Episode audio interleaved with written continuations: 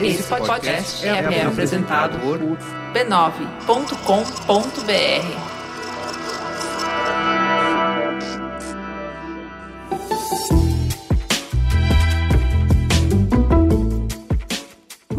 Mamileiros e mamiletes, eu sou a Cris Bartz. Eu sou a Juva Lauer e esse é o Mamilos, o último de 2019, esse ano que não acabou nunca. Estamos aqui para fazer a retrospectiva desse ano louco. Vem que tem história para mais de metro, amigo. Esse ano que durou uns cinco anos.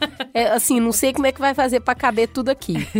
Mas antes, Spot do nosso anunciante, o último spot do ano. Não dá para terminar o ano sem falar dos vagalumes do Bradesco. Eles que no ano passado começaram uma historinha fofa e nesse ano conseguiram inovar e fazer mais bonitinho ainda, estão trazendo a Luna, uma vagalume que não brilha, e com a ajuda do Vitinho, o menino que tem síndrome de Down, ela vai provar que cada um é único e que a diferença nos faz brilhar. E tem mais. A campanha traz a hashtag Brilhe do Seu Jeito, que está sendo compartilhada com histórias de criadores de conteúdo que contam sobre o seu brilho único. Quer capturar o espírito de Natal, o espírito de Ano Novo? Vai lá, corre para ver o vídeo no youtube.com/bradesco. Parabéns, pessoal, ficou lindo. Teta, senta que lá vem polêmica. Que aventura inesquecível pra gente foi 2019. A gente começou o ano em janeiro, porque a gente tava com pouca coisa para fazer. Aí a gente teve uma brilhante ideia. Por que não, já que a gente tem tanta história para contar, tanto tecido para poder costurar, vamos trazer o Merigo para a história, vamos capturar o espírito e expandir, bora. Então eu e a Juliana, a gente virou sócia do B9. A gente comprou uma parte do B9, que é o site que nos abrigou desde o início com muito carinho. Que já existe há 18 anos para se tornar o B9 Company, essas três cabeças muito criativas, criativas trabalhando juntas para levar conversas para as pessoas. Mas Juliana, é qualquer conversa? O que, que, é que a gente imaginou fazer? O que a gente queria junto com o Merigo é continuar produzindo conteúdo para que as pessoas influenciem o futuro. E a gente acredita que a gente faz isso através de conexões que transformam. Então, é todo podcast, todo texto, todo vídeo que sai dessa companhia que vos fala a intenção que a gente tem é criar um grande impacto social, é trazer novas visões de mundo e permitir que, enquanto sociedade, a gente consiga projetar um futuro mais bonito e mais justo. E tem mais gente que acreditou nisso, né, Ju? Tem. Especificamente falando do Mamilos agora, que a retrospectiva é nossa na da B9 Company, o Mamilos foi apoiado por muitas marcas. Para começar, a gente realizou em 2019 o sonho de ter uma marca que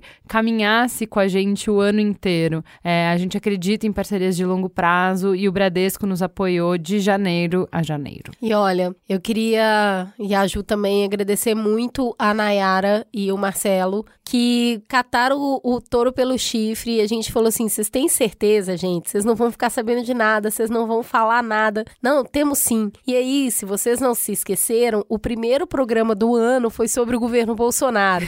Já desceu aquele espinho na garganta. Putz, mas é o primeiro, a gente vai falar disso e vai ter spot vai. E eles bancaram um ano inteiro de spot e apoio ao conteúdo porque eles queriam estar perto de vocês as pessoas que influenciam o futuro. É o que eu acho, assim, o respeito que eles têm pela gente como criador, né? Eles mandam um spot sem saber qual o contexto que o spot vai entrar. Eles nunca sabem. Eu acho que é isso, assim, é confiar. A gente tem cinco anos de trajetória. Eles compraram a ideia, o conceito desses cinco anos. E eu acho que a gente prometeu lá no início do ano, quando a gente recebeu muito questionamento de por que se associar a uma marca, a gente falou: ó, oh, gente, não tem nada que a gente possa falar agora que vá convencer vocês. A gente pede a confiança, o benefício de vocês nos darem um ano para vocês verem o que a gente vai produzir e vocês serem os juízes de se isso valeu a pena ou não. Então aqui está o nosso trabalho, um ano do lado do Bradesco para ver se o que a gente produziu continua fiel às nossas raízes, ao que a gente acredita, a caminhada que a gente construiu com vocês durante esses cinco anos.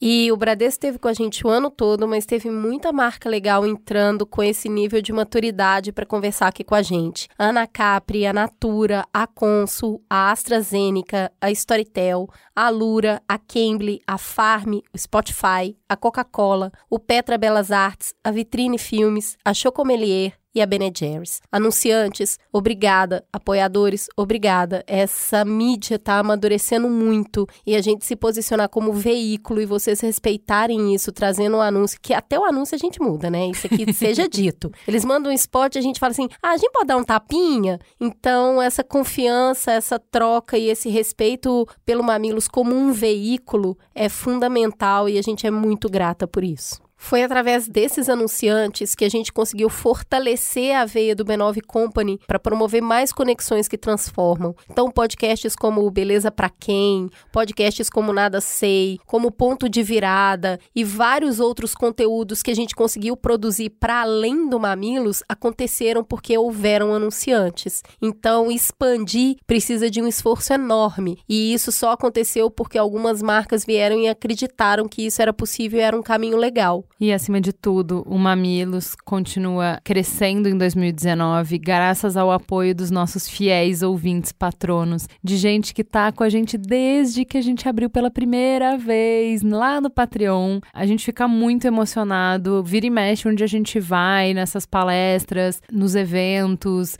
pelas ruas, a gente encontra Mamileiro e o orgulho que vocês têm de dizer que vocês são patronos do Mamilos, que vocês nos apoiam, é uma coisa que nos honra de um jeito que a gente não tem nem como falar. A gente terminou 2019 com quase 4 mil apoiadores. Ó, São... nesse ano de perrengue econômico, 4 mil pessoas apoiando o podcast é de emocionar, não é? Cara, assim, a gente vive por isso, a gente vive para isso. Muito obrigado para todas as pessoas que doam dinheiro para dizer que apoiam isso, que fazem parte disso, que trilham a caminhada com a gente e que nos dão todo o respaldo para a gente ser independente. Só cola na gente quem a gente quiser e vocês que nos dão essa liberdade e essa autonomia. Muito obrigado a todos os patronos do Mamilos. É muito orgulho. E ó, não é que a gente começou a sair em veículo também, menina? Ou vou te contar, mas é, uma, é o orgulho da mãe. A gente saiu na Veja São Paulo, aparecemos na TV Cultura, na Carta Capital, na Época, na Época Negócios, no G1, na Exame, no Estadão, no Portal Terra, no Correio Brasiliense, na Revista Lide, na Trip, na IG, no Globo, no R7, na Marie Claire, na Band, na Record e crescemos mais a nossa audiência. Acho que tudo isso é importante, muito menos porque a gente gosta da nossa cara na capa da revista. Até gente... porque a gente faz podcast para não precisar disso. Descobrimos gente... que ela falasse.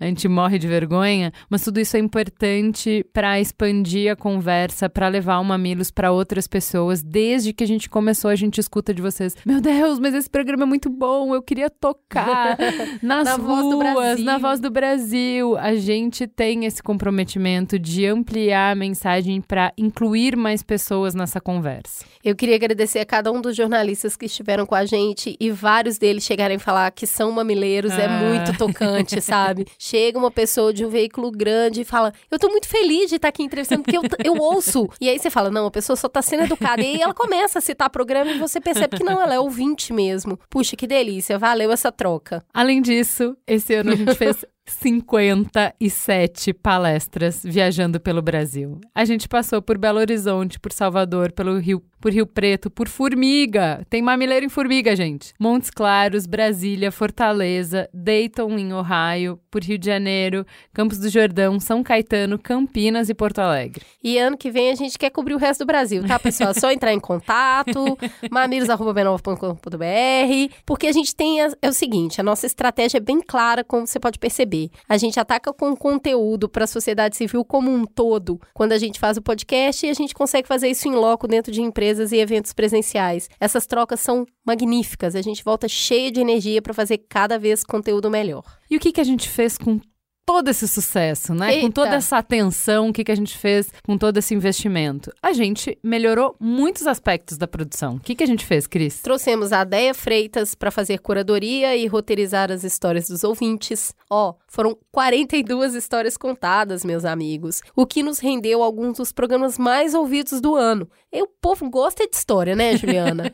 Olha, e é choro, e é, e é reflexão, é uma delícia cada um desses programas e é uma delícia trabalhar trabalhar com a Deia. Esses programas só acontecem porque ela tem uma paixão, uma competência, um envolvimento com cada um dos temas que, olha, Deia, você é de ouro. A gente também conseguiu, a partir desses investimentos, bancar a viagem de convidados para trazer vozes e sotaques e perspectivas de outras regiões do país, o que nos rendeu alguns dos melhores programas do ano, como, por exemplo, o programa sobre povos indígenas que a gente pôde trazer a Sônia Guajajara. Coitada, eu dei um abraço nela que ela chegou, que ela não entendeu, foi a nada, sabe? Eu tava tão emocionada e tão feliz dela estar tá aqui, de ter conseguido trazer. Eu abracei como se fosse melhor amiga. Ainda bem que ela foi muito gentil e me conteve bem ali. A gente também trouxe uma pessoa que vocês ouvem a gente falar pouco dela aqui, né, Juliana? Beatriz Fioroto chegou, pessoal, e com ela chegou não só muita alegria, mas muita competência para fazer esse negócio acontecer de verdade toda semana. É com a ajuda dela que a gente conseguiu trazer convidados muito interessantes para essa mesa, como o Reinaldo Azevedo e o Juca Kifuri, o Emicida, a Renata Lopretti, a Hel Mader, o Eduardo Jorge, o Rodrigo Vizeu, o Alexandre Coimbra Amaral, a Rita Von Hunt e mais centenas de especialistas. Ao todo, pessoal, a Bia conseguiu colocar sentado nessa mesa ao longo do ano 146 convidados, toda essa galera no bonde da polêmica conosco. A gente bancou também a nossa viagem e a sonorização especial especial para fazer o episódio de Alter do Chão. Tudo isso que eu falei até agora não seria possível sem os nossos patronos. Em termos de conteúdo, a gente fez mais. Fizemos cinco novas séries: a Algoritmo G, o Beleza Pra Quem, que acabou virando um podcast independente aqui dentro da família, o Mamilos Cultura Brasileira, Mamilos Férias de Inverno, Mamilos Férias de Verão, que vocês vão ouvir em janeiro. A gente começou uma nova coluna em parceria com Perifa Connection depois de meses de namoro. Produzir um programa por semana já era um feito, né? Mas em 2019, com essa galera toda nos apoiando, a gente conseguiu produzir 49 episódios, 7 episódios extra. São mais de 100 horas de conteúdo ao longo do ano. E a gente conseguiu gravar um episódio ao vivo no Petra Belas Artes sobre Bacurau do lado dos nossos ouvintes patronos. E com vocês, a gente tem mais sonhos. Ano que vem, a gente quer gravar novos episódios, como a gente fez em Alter do Chão, viajando pelo Brasil para contar histórias locais que nos fazem refletir sobre as polêmicas que pega todo mundo no território nacional. Em janeiro vai sair uma série sobre violência doméstica e um novo podcast só focado em educação, o Nada Sei, com a apresentação da maravilhosa Ana Paula Xangani. E chegou a hora do pod, todo mundo curioso para saber, e aí, afinal, o que, que o povo mais ouviu ao longo do ano aí no Mamilos? Em quinto lugar, o episódio 194, Falta de Educação. Em quarto lugar, episódio 191, O Avesso da Jornada do Herói. Aquele do Eu Sou o Cara do Olho que Treme. em terceiro lugar, o episódio 204, Comunicação Não Violenta. Em segundo lugar, o 195, É Impossível Ser Feliz Sozinho. Vocês já devem imaginar, né? Qual foi o primeiro episódio? Episódio 202, Sexo em Falta. o povo gosta Sexo vende, disso. né, minha filha? Olha É. só. E com esse conteúdo todo, com essa quantidade de episódio aí que a gente falou, por mês a gente alcança cerca de um milhão e meio de ouvintes, amigo. É muita responsa falar no ouvidinho de um milhão e meio de pessoas ao longo do mês.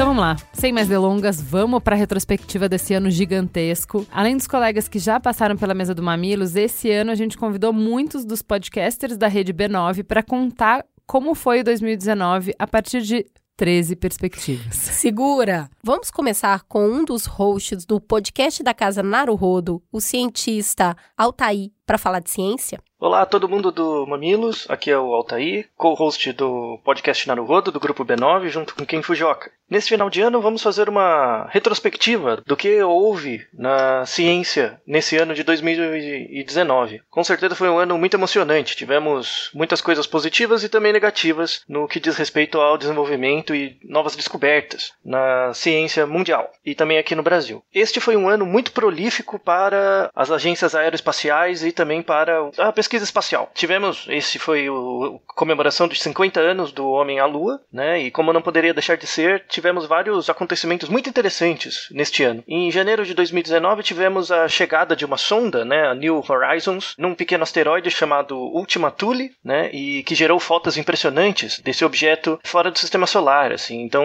foi a primeira vez que foi registrado um, um objeto tão distante. Além disso, tivemos a declaração pela NASA da finalização do projeto Opportunity, que foi o mais longevo rover, né, ou uma sonda, a visitar Marte. O projeto inicial era para esse aparelho conseguir pousar em Marte, o que já era um feito inédito, e ele, caso o projeto seja bem sucedido, esperava-se que ele funcionasse por 90 dias. Mas na verdade ele funcionou por 15 anos, né, de forma impressionante. Conseguiu uma quantidade de informações e dados sobre Marte que seriam impossíveis de outra forma. Em 2018 ele deixou de enviar informações, né, por algum problema técnico, e em 2019 acabou a análise dos dados produzidos por ele. Então, foi declarada essa mais do que bem sucedida atividade da NASA, né, da Honda Opportunity. Mas temos outras sondas, uma delas é a Curiosity, né, outro jipinho lá em Marte, que continua coletando informações e perpetuando esse grande projeto da NASA, começando com Opportunity. Além disso, uma outra coisa muito interessante que tivemos esse ano foi a popularização, a divulgação de uma, entre aspas, foto de um buraco negro, pela primeira vez, porque buracos negros, na verdade, eles são corpos que têm uma quantidade de gravidade muito grande, então eles atraem tudo para dentro deles, inclusive a luz. Então é muito difícil registrá-los, né? E é muito difícil notar a presença deles, é, a não ser pelas interações gravitacionais. E conseguiu-se, né? Por um método que era uma chamado interferometria, né? Conseguiram realizar essa técnica por meio de vários telescópios e sistemas de observação no mundo todo. Foi um projeto coletivo de colocar todos esses aparelhos direcionados para o mesmo local e graças a um algoritmo desenvolvido por uma pesquisadora do MIT, a Kate Bauman, foi coletada essa informação e tivemos uma primeira imagem né, do que seria um buraco negro que predizia muito bem os modelos feitos pelo Einstein, né, pelo Albert Einstein no começo do século. Então é muito interessante mostrar que a axiomatização matemática de certos fenômenos naturais, mesmo sem a capacidade de observação direta, foi confirmada por meio de observações diretas. Né? Então isso mostra a, a genialidade do método científico no sentido de reduzir a incerteza sobre o funcionamento da natureza. Né? Além disso, saindo um pouco da parte espacial, tivemos também um, uma questão bem polêmica na China, né, que foi é, um pesquisador chamado He Jiankui. Ele foi o primeiro pesquisador que intencionalmente produziu bebês humanos com modificações com uma técnica chamada CRISPR de edição de genes humano. Né, eram gêmeos, é, o Lulu e a Nana, e rapidamente, quando essa pesquisa foi divulgada, teve uma grande comoção dentro da área acadêmica, na né, biologia molecular, sobretudo por conta de questões éticas. Os órgãos é, ligados ao direito e tal já é, conseguiram publicar leis, né, e, e para regulamentar esse processo, porque ele é muito perigoso, né, apesar de, de ter um grande potencial para tratamento e técnica do CRISPR para modificação genética humana ainda é muito discutível e por isso tem que ser feita com reservas, né. Então a, esse pesquisador ele foi inclusive demitido do centro de pesquisa que ele trabalhava, mas acendeu uma grande lanterna amarela sobre práticas ligadas à biologia molecular que a China vem fazendo. Então isso foi uma coisa no meio do ano que trouxe muita atenção. Outro tema muito importante em 2019, como não poderia deixar de ser, o aquecimento global. Né? Então tivemos um paper, um artigo na PNAS, que é uma revista científica, mostrando um aumento de seis vezes na perda de gelo na Antártica entre 1979 e 2017. Então, a, ao longo das décadas, a quantidade de perda de gelo foi muito maior do que o ganho, e esse aumento tem sido cada vez mais rápido. Né? Então, tem um aumento de seis vezes nessa perda, por conta do aquecimento global e da mudança da temperatura por atividade antrópica. O que ainda está em discussão é o grau desse efeito, mas já se sabe que, por exemplo, o IPCC, né, que é um órgão de clima, né, emitiu um relatório agora no final do ano mostrando que a mudança climática vai aumentar o nível do mar até 2100, caso nada seja feito, entre a estimativa mais conservadora meio metro, a menos conservadora seria um metro. O que é muito. Parece que não, mas isso, em média, no mundo inteiro, em alguns lugares subiria 10 metros, em outros subiria 50 centímetros, mas isso geraria problemas terríveis no ecossistema e também em relações econômicas e políticas. Falando de política, aqui no Brasil especificamente tivemos muitos problemas no que diz respeito à ciência, né? Tivemos grandes cortes de verba, né? tivemos um corte de 42% do MCTI, né? que é o Ministério da Ciência, Tecnologia, Informação e Comunicação, né? do governo brasileiro. Eu mesmo, como pesquisador, sofri muito no departamento com perda tanto de verba quanto de alunos, quanto de capacidade de pesquisa. E isso é interessante porque é uma coisa que normalmente as pessoas não percebem, porque a, os artigos e trabalhos que são produzidos hoje, eles são feitos com base em dados publicados e coletados anteriormente. Então o que a gente publica hoje sempre está um pouco no passado. Com certeza veremos o efeito desses cortes para frente. Então teremos um buraco na produção científica brasileira daqui para frente por algum tempo, dependendo do grau do corte e da manutenção desse corte nos próximos anos. Perdemos muitos alunos, os alunos que ainda estão na pós-graduação, eles ainda se sentem em geral muito desmotivados. Teve um aumento de problemas de saúde mental nos alunos. Isso é um tema que temos discutido dentro das universidades. E infelizmente é algo que ocorre.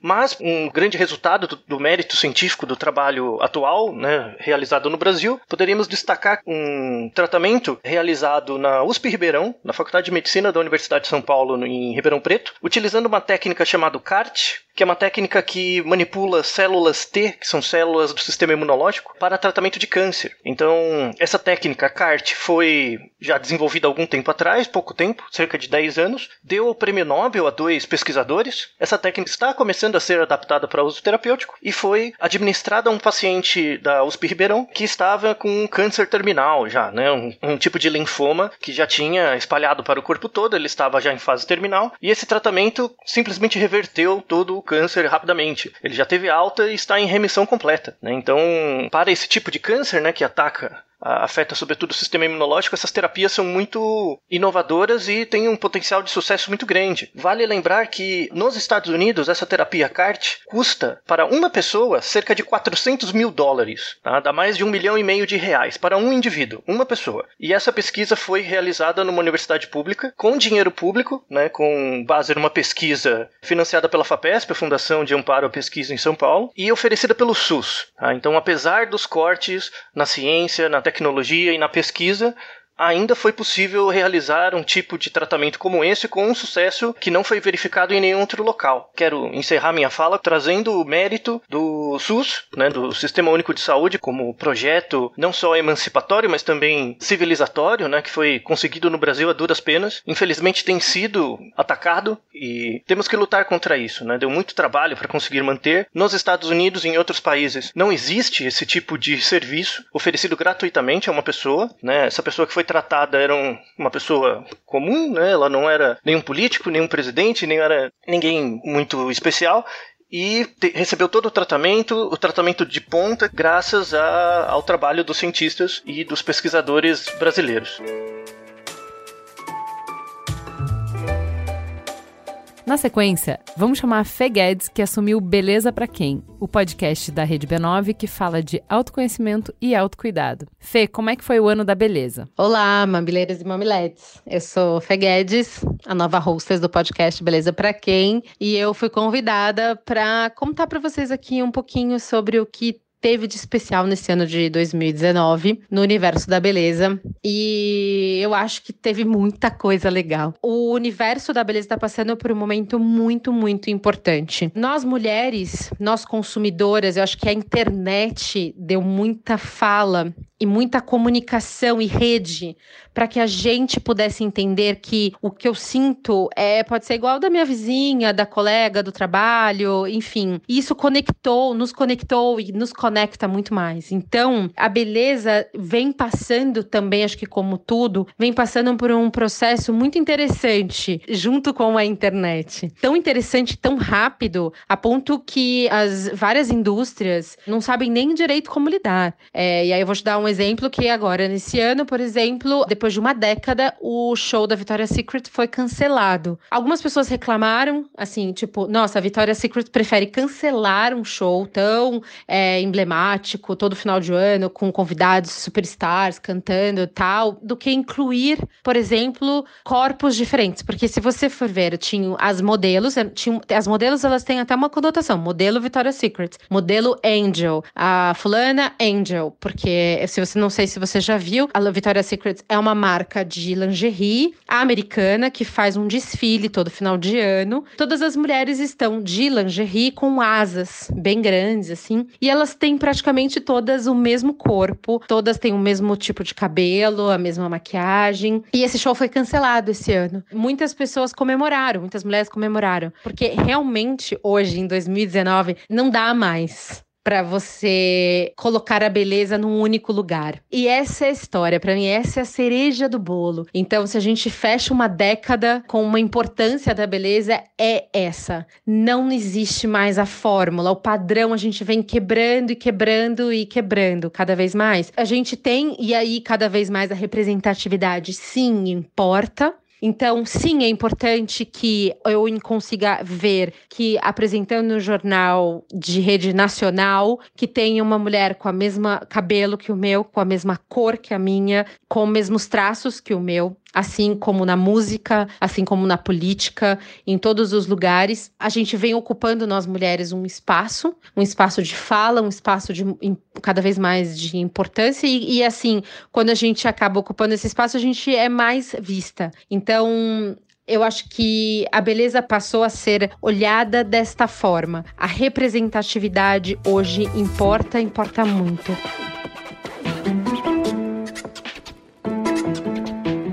E depois que a gente se apaixonou por elas, depois de ter feito o OEA, o podcast que acompanhou a Copa do Mundo de Futebol Feminino, Juliano, quem teve a ideia de fazer um episódio diário, Juliana. Você é maluca? Deu trabalho, mas foi tão gostoso, né? Foi demais. A gente não quis parar por aí. As vibradoras vieram para a Rede B9 de podcasts e a Renata Mendonça vai nos contar como foi o ano do esporte no Brasil. Bom Dibre, mamileiros e mamiletes. Eu sou a Renata Mendonça do Dibradoras e eu trago aqui as notícias do esporte de 2019, né? As boas novas, quanta coisa boa aconteceu pro esporte feminino feminino em 2019. É, a gente começa aí com um ano histórico, porque foi a, a primeira temporada oficial em que os clubes da Série A do brasileiro masculino precisaram ter uma equipe feminina disputando competições oficiais. Isso é uma regra da CBF e também da Comebol, da Confederação Sul-Americana. E isso fez com que muitos clubes passassem a investir no futebol feminino. É obrigatório? É, mas é necessário também, porque infelizmente ninguém fez nada de boa vontade antes, então a gente precisa de regras que façam com que os clubes percebam a importância de investir no futebol feminino. E isso foi muito legal porque aumentou muito a quantidade de clubes, né, de oportunidades, né? A quantidade de clubes significa oportunidades, mais oportunidades para as mulheres no esporte, no futebol. E aí, a gente teve uma série A 1, que é a primeira divisão do brasileiro feminino, com 16 equipes, e uma Série A2, que é a segunda divisão, com 36 equipes. Nunca tivemos tantas equipes disputando o calendário nacional do futebol feminino. E isso inclui também muitos times grandes, aqueles que a gente chama de camisa, né? Que são times tradicionais que carregam torcidas enormes, tradição é, no futebol masculino, e isso, consequentemente, né, gera mais interesse para o torcedor acompanhar. E aí, na Série A2, a gente teve quatro grandes times que subiram para a Série A1, que foram São Paulo, Palmeiras, Cruzeiro e Grêmio. Então são mais times de camisa para compor a primeira divisão, fazer aqueles clássicos que a gente ama. Para vocês terem ideia, 2020 começa um dos primeiros jogos, né, na primeira rodada do Campeonato Brasileiro Feminino que começa, né, recomeça em fevereiro, é Palmeiras e Corinthians, né? Então assim, imagina o tamanho desse jogo. É muito legal ver essa multiplicação dos times no futebol feminino porque é isso que faz movimentar. E aí a gente já vê as atletas, né, sendo disputadas pelos clubes, elas começam a ganhar mais, porque aí você tem mais equipes tentando contratá-las, e isso é o que faz a roda girar para o bem, né, para melhorar as coisas. A gente teve também um ano histórico com relação às transmissões, né? Começou o campeonato apenas com uma transmissão de Twitter e também dos próprios clubes na internet, né, que transmitiam seus jogos, e depois a Band mostrou interesse e começou a passar os jogos do Campeonato Brasileiro Feminino feminino todos os domingos às duas da tarde. E isso fez a audiência da Band alavancar, minha gente. Então, assim, foi maravilhoso, porque eles batiam um ponto e meio, mais ou menos, de audiência nesse horário, e passaram a bater três, três e meio, quatro às vezes. Então, assim, é o um sinal de que sim, há interesse em consumir futebol feminino e de que há grandes jogos para serem transmitidos, né? Então, isso foi muito, muito, muito legal e foi se multiplicando, porque aí, depois da Copa, outras emissoras começaram a querer transmitir os jogos, né? E aí entrou-se a disputa, vai transmitir na Band, Sport TV, o que, que vai transmitir? E aí a gente prevê que para 2020 isso seja ainda melhor. Essa disputa já está rolando nos bastidores. Quem é que vai transmitir? Como é que vai ser? Se a gente pode colocar mais jogos na TV e não só um jogo por semana, né? Que são muitos jogos interessantes acontecendo. Então a gente prevê também muita coisa boa vindo por aí com relação às transmissões. E aí, obviamente, a gente teve a Copa do Mundo, né?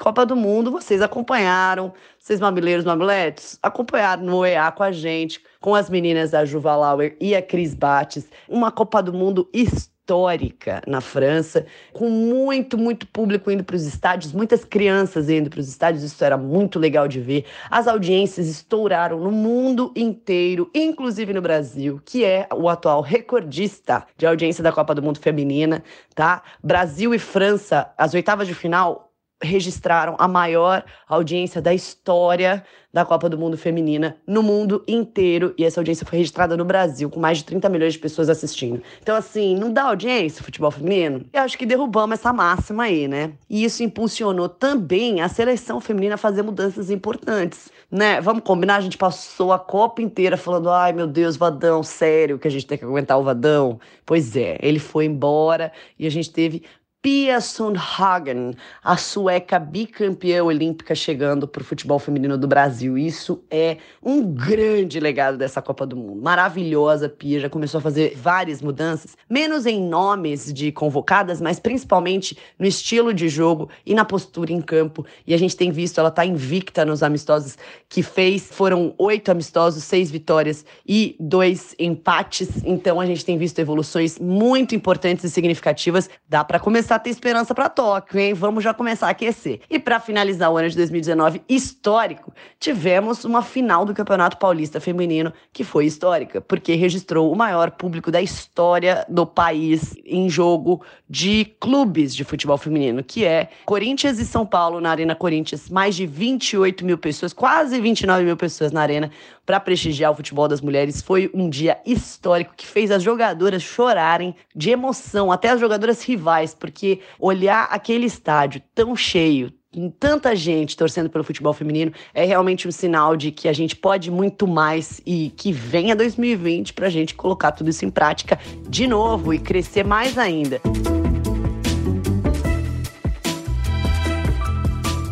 E a voz preferida dos mamileiros chega agora a Olga Mendonça, que participa sempre do Braincast para falar sobre música. Como foi o ano da música, Olga? Já vou dizendo que foi bem difícil fazer essa lista. Foi um ano que eu ouvi muita coisa antiga, ouvi muito single, então eu fiquei lá olhando no, assim, nas minhas plataformas que eu ouço música, na minha coleção de vinil, o que, que eu ouvi desse ano. E aí eu separei uma apanhadinha aqui.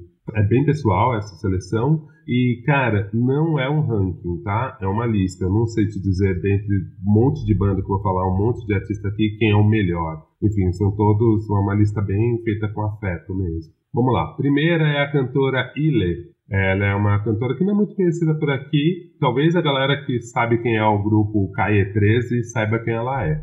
Esse disco é um dos mais bonitos que eu ouvi nos últimos tempos. O disco se chama Almadura, é o segundo disco dela e ele navega entre ritmos latinos mais tradicionais como rumba, mambo, bolero, mas ao mesmo tempo os arranjos são super modernos. Óbvio que tem uma coisa ali, um beatzinho eletrônico no meio, mas os arranjos são modernos organicamente mesmo. Para você entender melhor o que estou falando, depois joga lá no YouTube NPR, Music Tiny Desk Concerts, que é um canal de YouTube né, dessa rádio americana, e mostra os artistas cantando ao vivo. E aí você vai entender melhor quando você vê a banda executando as músicas, como Curandeira, Contra Todos e Se Mastigar. Seguindo aqui na minha lista, tem o cantor inglês Michael Kiwanuka, que lançou seu terceiro disco chamado Kiwanuka. Talvez ele tenha ficado mais conhecido aqui por causa da série Big Little Lies da HBO, que usa a faixa Love and Hate na abertura a voz dele, os arranjos, dão a impressão que parece que alguém achou esse, esse cantor num sebo e era um cantor dos anos 70 esquecido. Mas não é, é um disco de hoje. Nesse disco em especial, eu tô achando ele um pouquinho mais, mais rock, mais pesado do que os outros. Não só nos ritmos, mas talvez até mais nas temáticas. Ele fala sobre racismo, ele é um pouco mais político, talvez. Por exemplo, nesse disco ele usa discurso do John Lewis, que é um ativista negro norte-americano, bem conhecido. Ele apareceu no filme Selma, do lado do Martin Luther King, né, na marcha. Também fez uma canção chamada Hero, que foi inspirada na história do Fred Hampton, que foi um dos líderes das Panteras Negras que foi assassinado pela polícia lá nos anos 70. Enfim, é um grande disco. A minha preferida é a música Rolling, que ela é um rockzinho numa pegada meio Jimi Hendrix, assim. Ai caramba, eu tenho pouco tempo para falar de tudo que eu quero, então vou agora falar meio listado, tá? O disco Two Hands, do grupo nova-iorquino Big Thief, é o quarto disco deles. É um disco que ele é muito. Assim, o diferencial desse grupo é a voz da Adrienne Lenker. e também a poesia dela. Então, um disco para você acompanhar com a letra, muito, muito bonito. Apesar de ser folk rock, eu não acho ele um disco deprê, ele é melancólico, mas é melancólico ah, você vai ficar feliz depois de ouvir esse disco, eu tenho certeza. Uh, é o disco mais cru deles, o tipo de gravação. Eu destaco as faixas Not e Masterpiece, que são as minhas prediletas, assim. Eu acho que elas dependem bem desse disco. Caí agora para uma seleção de discos mais pop que eu ouvi. Tem o disco da Lizzo, uh, Cause I Love You. Certamente você viu ela em algum prêmio. Ela tá bombando nos Estados Unidos e ela fez um disco super pop, mas que navega por todos os estilos de música negra atual, R&B, rap, é, enfim, vale a pena ouvir, ela é incrível. Tem a Mahalia, que é Love and Compromise, o nome do disco. Ela é inglesa, ela faz R&B de um jeito muito, muito foda, muito redondinho. Eu sei que ela é bem pouco conhecida por aqui, mas na Inglaterra ela é bem conhecida.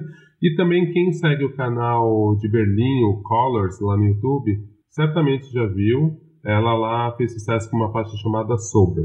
Ainda nessa linha de R&B, tem a Jamie Woods com o disco Legacy, Legacy, Legacy. Esse disco é uma coisa curiosa. Todas as faixas são nomes de personalidades negras, como Basquiat, Baldwin, Miles, Sun Ra e Octavia Butler. Quem ouviu o Mamilo sobre Afropunk pegou essa referência. A Episódio também lançou um disco lá nos Estados Unidos, ela é bem conhecida por lá, é uma MC de rap e o disco dela chama Eve ela também fez o mesmo esquema. Cada faixa é o nome de uma mulher negra. Então a gente tem faixas como Nina, Oprah, Serena, enfim, Descasso também, tem que ouvir. E quero falar, para quem gosta de rock, tem que procurar um grupo chamado Fontaines DC. Eles são da Irlanda, de Dublin, lançaram um disco chamado Dogrel. Então, para quem pina em post-punk, esse é o disco. Ainda nesse gênero, vale a pena ouvir a, a girl band chamada Otoboki Beaver, que é lá do Japão. Eles lançaram o disco Itekoma Hits. A minha faixa preferida é a Bakurubuki. Outro disco que vale a pena ser ouvido é o Slow Tie, é um MC de grime, que é um tipo de rap lá da Inglaterra, né, um subgênero. E o nome do disco é Not Great About the Britain. E eu não consegui pôr na lista, não vou conseguir falar muito sobre ele, mas ouve aí o disco da Lady Donil. É uma menina que nasceu nos Estados Unidos, mas ela cresceu na Nigéria e ela lançou um disco incrível chamado Enjoy Your Life. Tem um pouquinho de afrobeat, tem um pouquinho de rap, tem um pouquinho de R&B, soul, enfim, ouve lá, vocês têm que vão gostar. Agora eu vou passar para os artistas nacionais. Putz, um disco que eu tenho que destacar aqui, mas eu nem vou falar muito sobre ele, porque vocês têm um Mamílios inteiro falando sobre ele, com o próprio músico, é o Amarelo do Emicida. Com certeza foi uma das últimas grandes surpresas da música nacional desse ano. Adorei, é um disco de rap adulto, já já vou citar outro disco de rap adulto. Próximo disco que eu ouvi demais esse ano é o disco da MC Tá, é o disco que chama Rito de Passar, foi lançado lá no começo do ano, em um tempo de tanta intolerância religiosa, principalmente contra as religiões de matrizes africanas. Foi muito interessante ouvir a MC Tá misturando toques de tambores de umbanda com funk e trazendo isso na letra também. Ele acaba sendo um disco de resgate, de orgulho, mas com a voz super doce do MC Tá. O disco passa por vários ritmos, tá? Não é só um disco de funk convencional. Ele mistura funk carioca com samba reggae baiano, com minimal, com guitarrado, enfim, vale a pena ouvir. Aliás, MC Tá participou né, do disco do MC também. As faixas que eu destaco desse disco são Despedida e Ita de Passar. Falando em me citar, eu não posso deixar de citar o disco do Jalu, que é meio amigo e padrinho musical do MC Tá. O Jalu lançou, é um cantor paraense e produtor também, e ele lançou o disco chamado FT, que é tipo featuring, e nesse disco ele teve featuring com várias pessoas, como Céu, Lucas Santana, Dononete, Manuel Cordeiro, Carol Conká e a própria MC Tá. Ainda nesse universo dançante, eu tenho que falar sobre o grupo mineiro Rosa Neon, que lançou o disco Rosa Neon. É interessante porque, na verdade, antes de ouvir esse disco, eu ouvi vários clipes. Eles foram lançados um clipe por mês, meu, de músicas muito legais. Depois saiu o disco. Pensando em grupo mineiro, eu tenho que destacar também uma outra coisa: a cena de rap mineiro. Esse ano a gente teve Jonga com Ladrão, disco incrível. Teve o Fabrício, FBC, que lançou recentemente o disco Padrim, a dupla de rap Hot e Oreia, o Hot Apocalipse, que lançaram Rap de Massagem E também, apesar de não ser álbum, vou pôr aqui na, na minha listinha, a, o EP da MC Clara Lima, que também é da mesma banca que eles, que lançou o EP Selfie. É bem interessante, porque é uma galera que tinha um grupo que chamava DB Tribo. Então cada um foi saindo e fazendo seus trabalhos solos, mas ainda eles ainda trabalham junto.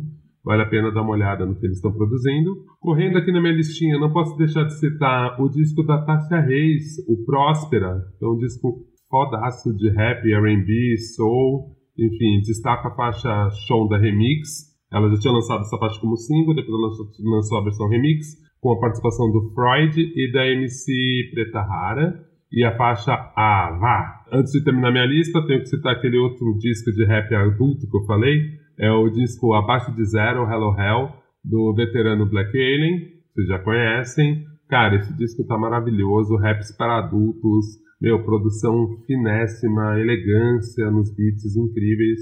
Black Alien variando muito flow, meio apavorando. Destaca a faixa Carta para M e Jamais Serão, que eu acho que é um dos melhores refrões do ano. Ouve lá, depois você me fala. Para finalizar, eu tenho que falar da banda de São Paulo de rock chamada Terno Rei.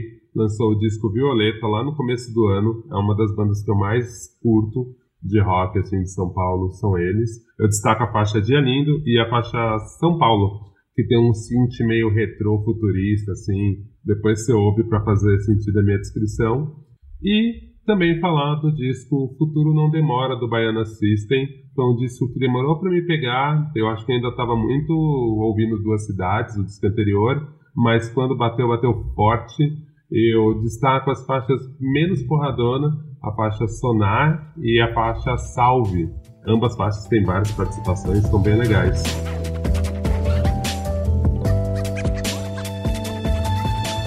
Você já ouviu o cinemático? Ele que é considerado o cinéfilo real oficial com diploma e tudo mais da mesa, o Pedro Estraza, vem nos contar um pouco sobre o que foi filme no Brasil esse ano. Fala galera, aqui quem fala é o Pedro Estraza, eu sou editor assistente do site do B9 hoje e eu sou um dos membros do Cinemático, podcast cinema da família B9 de podcasts. Tô aqui hoje a convite das meninas para falar um pouco do, de 2019 enquanto cinema, né? Eu acho que o termo que sobressaiu na hora de ver o todo dessa leva de produções da, de 2019 foi uma a imagem do fantasma, né? Porque a gente está no momento em que não apenas a gente está se relacionando com o passado de uma forma tão problematizadora, mas também um pouco temerosa, mas a própria questão de uma assombração. A gente nunca foi tanto assombrado pelo cinema quanto em 2019, né? E isso vale para todas as frentes, né? Tanto por uma questão de indústria como Hollywood, que nunca esteve numa situação tão temerosa sobre o que pode acontecer no futuro, talvez, graças não apenas a um monopólio que a Disney está criando aos poucos, né? Uma, uma situação que se cria não apenas pela compra dos estúdios da Fox efetivada no começo desse ano, como também por uma questão do streaming, né? E como o cinema vai sobreviver perante a, a, chegada do streaming, que agora é uma chegada real, né? Já está entre nós. As pessoas estão trocando o cinema pelo conforto do sofá de casa, né? Essa é uma questão que Hollywood está enfrentando atualmente em todas as frentes, né? Começa desde o começo do ano, com o Spielberg querendo rever as regras da academia e vai terminar agora na própria questão de como a Netflix vai se tornando a única capaz de bancar projetos, mas também não consegue colocar esses projetos no cinema, vide toda a, a briga do irlandês para sair nos cinemas, né? Mas isso também não é uma questão apenas de distribuição, né? Que provavelmente vai ser um dos grandes temas do Oscar no próximo ano. Mas também na própria arte em si. A gente viu os festivais de cinema, os principais e mais alardeados festivais de cinema do mundo, este ano até coincidindo numa questão de tema, né? A gente viu Cannes dando a palma de ouro para um filme como Parasita, que vai trabalhar todo o nosso desconforto perante a, a, luta de classes e como a gente vai aprofundando o abismo social dentro da sociedade. A gente também viu aí o Berlim com Sinonimes, que é um filme que vai reconfigurar a nossa visão de que a globalização pode universalizar fronteiras e derrubar uma a necessidade de identidade. E a gente obviamente viu Veneza bem ou mal dar o prêmio do Leão de Ouro para o Coringa, que é um filme que querendo ou não vai falar de como nós estamos corrompidos perante a sociedade, né? Ainda que que os resultados possam ser debatidos contra ou a favor, assim como os outros dois filmes. Mas a gente,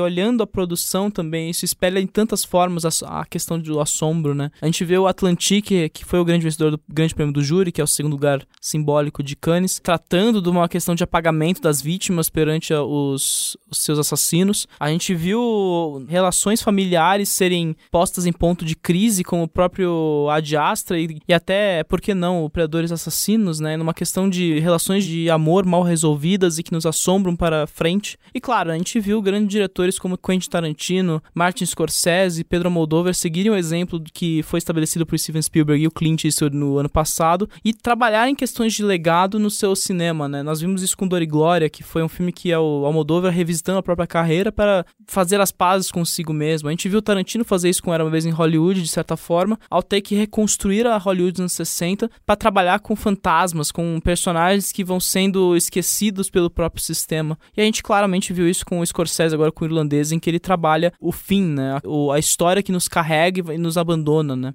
É um ano tão esquisito, né, que vai ver um filme como Ultimato ser líder de bilheteria e aí isso inaugurar toda uma questão de problematização do gênero de super-herói, sua ampla dominância no circuito, né. Por fim, eu acho que nós tivemos um 2019 tão assombroso em questão até do cinema nacional que apesar de nunca estar numa posição tão de destaque nos holofotes mundiais, apesar da gente ver filmes como Bacurau e Vida Invisível levarem grandes prêmios da, do Festival de Cannes e, no caso de Bacurau, até monopolizar as atenções do público brasileiro a partir ali do mês de outubro, apesar de a gente ver um documentário como o documentário do Babenco pela Bárbara Paz e, o, e, a, e a experiência de realidade virtual do Alinha levarem prêmios especiais do Festival de Veneza, apesar de a gente ver o A Febre da Maya Jean levar o prêmio de ator no Festival de Locarno, que é um dos festivais mais respeitados no mundo. E apesar de a gente ver toda uma colônia brasileira no Festival de Berlim, a gente também está vendo que anos de empreendimento para ver nosso cinema brasileiro florescer e oferecer uma diversidade tão grande de produções e de artes e de visões sobre o nosso país ser dizimada por um governo que não apenas quer sabotar e quer desmantelar a cultura, como instrumentalizar a cultura, quer verificar editais a fim de estabelecer o que pode ser visto e não visto pelo público brasileiro. É uma espécie de contradição, né? Nós estamos em nosso momento mais brilhante, ainda assim nós estamos em nosso momento mais desesperador, nós estamos no momento em que quase artistas não podem mais ser considerados profissionais pela indústria, nós estamos no momento em que cartazes de filmes nacionais estão sendo arrancados da Ancine porque não representam o ideal de cinema brasileiro que se propõe é assustador e é muita luta que vai sendo tentando ser apagada, né? E como fantasma a gente está condenado a estar presente mesmo que nos arranquem. Então, como a gente vai lidar com isso nos próximos anos? Eu acho que é uma questão que a gente vai ter que lutar muito, né? Como o próprio final de Bacurau sugere, mas também parte muito de uma questão de esperança. E nessa hora eu acho que poucas imagens em 2019 podem representar tanto o nosso esforço de ainda ter esperança apesar de tudo, que o final de O Fim da Viagem e o começo de tudo que hoje Kurosawa. Mesmo que a gente se agarre a esperança de cantar Piaf e falar que a gente vai, vai lutar e vai sobreviver, mesmo que as dificuldades se perseverem, acho que esse é o tipo de imagem que precisa acontecer e, e que precisa ser instaurada, né? Existe ainda esperança nesse mundo, né? Talvez Shyamalan esteja certo quando fala em vidro que nós precisamos acreditar no extraordinário. Porque é só isso que a gente pode se agarrar nessas horas, talvez. Mas a gente vai ter que lutar muito, sim. Então, 2019 é um ano de assombrações, sim, para bem e para mal.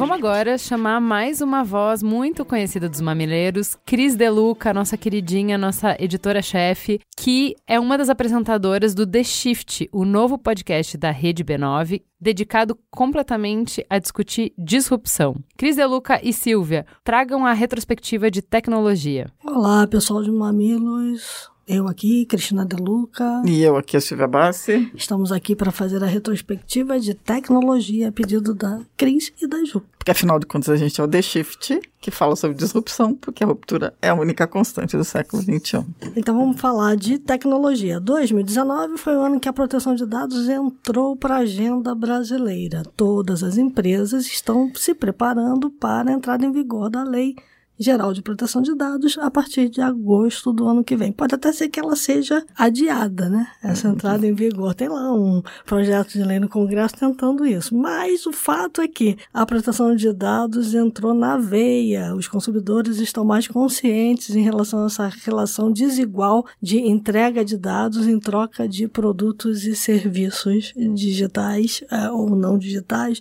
Mas, enfim, essa relação tem que ser uma relação mais equânime. Né? Exatamente. E os cidadãos também estão mais conscientes de tudo que a segmentação está fazendo na hora de entrega de conteúdo. Pois né? é. E de publicidade. E de outras coisas em geral. Está aí a fake news que não nos deixa mentir. O que faz com que os reguladores estejam loucos para controlar as plataformas de distribuição. O Facebook penou esse ano na mão dos reguladores. Espero o, que pene mais. O Google também. Esse ano também foi um ano em que falamos mais sobre vantagens e desvantagens do uso da inteligência artificial. É, a inteligência artificial está entrando nas nossas vidas de uma forma avassaladora, principalmente para personalização de produtos e serviços que a gente vai consumir no dia a dia. E aí entrou o algoritmo nessa história. E todo o entorno dele e a grande discussão que começou esse ano e que deve seguir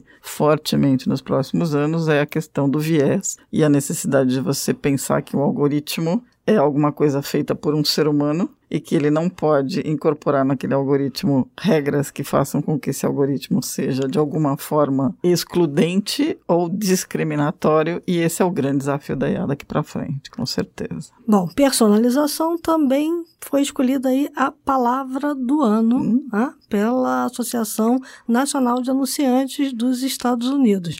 É engraçado porque já tem gente como Gartner dizendo que personalização está caindo em desuso, chegou já no seu pico máximo de uso. Mas o pessoal lá fora está apostando de que personalização no marketing digital continua sendo a grande tendência. É que você tem uma, tem uma questão interessante aí, que a personalização ela começa a ficar cada vez menos parecida com a personalização e cada vez mais você não percebe que as coisas estão sendo personalizadas para você.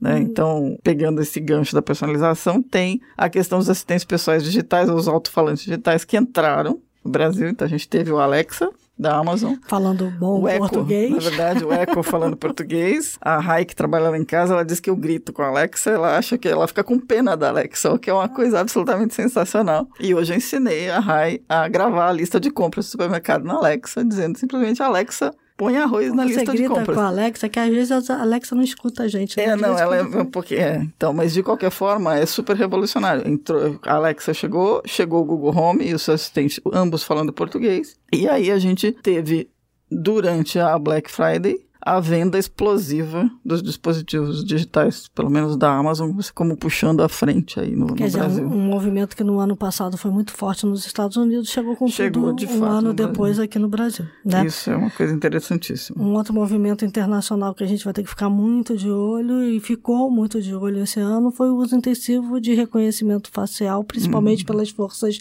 de segurança. Mas o fato é que já tem muita gente usando reconhecimento facial para tudo, para você pagar conta, para você abrir conta no banco, para você entrar no cinema, para você fazer um monte de coisas. Pegar um avião, por exemplo. É uma daquelas tecnologias contraditórias, né? Que você sabe que ela é importante, mas você teme pelo uso indevido dela. Bom, uhum. então vamos para outra tecnologia que também está criando maior celeuma, né? Uhum. Criptomoedas. Esse ano, o Facebook e a sua Libra, né, acabaram provocando aí um movimento de todos os países, vários países, querendo lançar as suas próprias criptomoedas para fazer frente à Libra. Todo mundo com medo que a moeda do Facebook, de alguma forma, possa roubar uma boa parte do mercado né, de criptoativos, que ainda é controlado pelo Bitcoin. E a Libra até fez o Bitcoin Bitcoin subiu um pouquinho durante o ano. Ele voltou a ter uma valorização aí não tão expressiva como aquele pico que o Bitcoin teve em 2017, mas ainda assim recuperando um pouquinho aí do seu poder de mercado, né? Bom, também descobrimos que os nossos smartphones são vulneráveis. Nenhuma novidade, né? Não, só, é que só, só, só, acordamos para isso. Foi um pouquinho mais, porque teve uma falha crítica aí nos cartões SIM das operadoras, a tal da SIM Jacker, que permitiu extrair dados do celular, todos os dados do celular. então foi uma coisa que deixou deixou o pessoal aí meio freak, né? A turma ficou meio chateada com essa possibilidade de que, de fato, o celular também está extremamente vulnerável. A gente também ouviu bastante sobre 5G, 5G, Né? cada vez mais. É, já tem dezenas de redes em operação no mundo aí, com milhões de usuários, mas infelizmente, como sempre, aqui no Brasil, a gente só tem a lamentar que o leilão do 5G vai atrasar. Então, redes 5G no Brasil só em 2021. Vamos ver a gente correr atrás da fila, né? Ficar no fim da fila da brincadeira. É inacreditável como a gente deixa o bonde passar e a gente tem que ficar correndo atrás do bonde. É uma coisa inacreditável. E 5G, a gente já falou muito aqui, é muito importante para tudo que vem por aí de inteligência das coisas, né? Coisas conectadas. O 5G vai fazer toda a diferença. Ele não é só para o seu smartphone ser mais veloz e ter mais capacidade. Ele é para conectar tudo com todos. É, Né? Aí você de fato consegue ter aplicação é, em todos os pontos. E o problema do 5G é a questão de que as antenas vão ser mais complicadas, porque elas têm um alcance menor, então você quer instalar mais antena, já tinha que estar correndo atrás disso. A lei das vamos- antenas também não anda. A lei das antenas também não anda e a gente aqui temos um problema. É, a questão das antenas hoje já prejudica o 4G. Eu tenho certeza que você está pensando aí, mas o meu 4G não funciona, vocês já estão falando de 5G. É bem por aí. Pois é.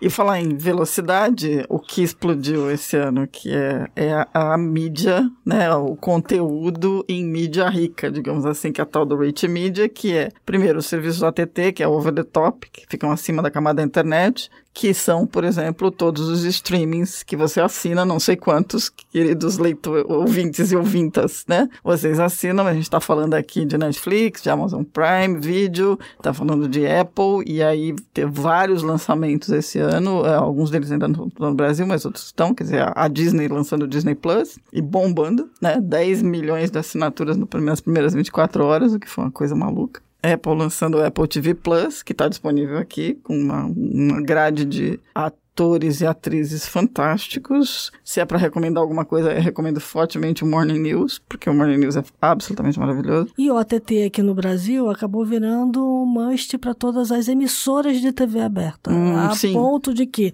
lá no SET, que é o, o grande evento de engenharia de televisão, ter tido uma discussão enorme sobre os OTTs e o pessoal ter dito que a emissora que não estiver prestando um serviço OTT rapidamente vai ficar fora de mercado. Então a gente tem aí as grandes emissoras brasileiras embarcando nessa onda do OTT de streaming. Né? E aí é por isso que você, quando tem uma Smart TV, vem aquele monte de appzinhos para você baixar de todas as ofertas possíveis, fica aparecendo né, um patchwork gigante na tela de TV. Com relação ainda a streaming, o ano termina com uma coisa absolutamente fantástica. Depois de ter sido atropelada pelos tradicionais de Hollywood, incluindo aí Steven Spielberg, a Netflix deu, né? Um tapa de luva de pelica que terminou o ano com 17 indicações para o Golden Globe. Só 17 indicações para o Golden Globe. Foi um arraso, arraso absoluto, que prova que a gente está mudando completamente o jeito de produzir filmes. O brasileiro teve acesso ao filme ao mesmo tempo que o mundo inteiro, quer dizer, quem assistiu o Irlandês, The Irishman, assistiu a- tanto aqui quanto tanto faz se mora aqui ou se mora lá. São produções fantásticas. É, quem não assistiu The Irishman, recomendo profundamente assistir, apesar das três horas e meia que você quase morre. E isso é uma coisa é, interessante, né? Porque o Netflix virou um produtor de conteúdo mais do que um distribuidor, já que os outros produtores de conteúdo acabaram virando distribuidores também. Mas é, exato. Agora a Apple tá tentando entrar, encostar, tem coisas bacanas, vamos ver se engata, né? Eu sou fã incondicional dos dois, mas fazer o quê? E ainda no mundo de streaming OTT, a gente tem a explosão do, do podcast. podcast. A gente virou podcast, inclusive. Até a gente.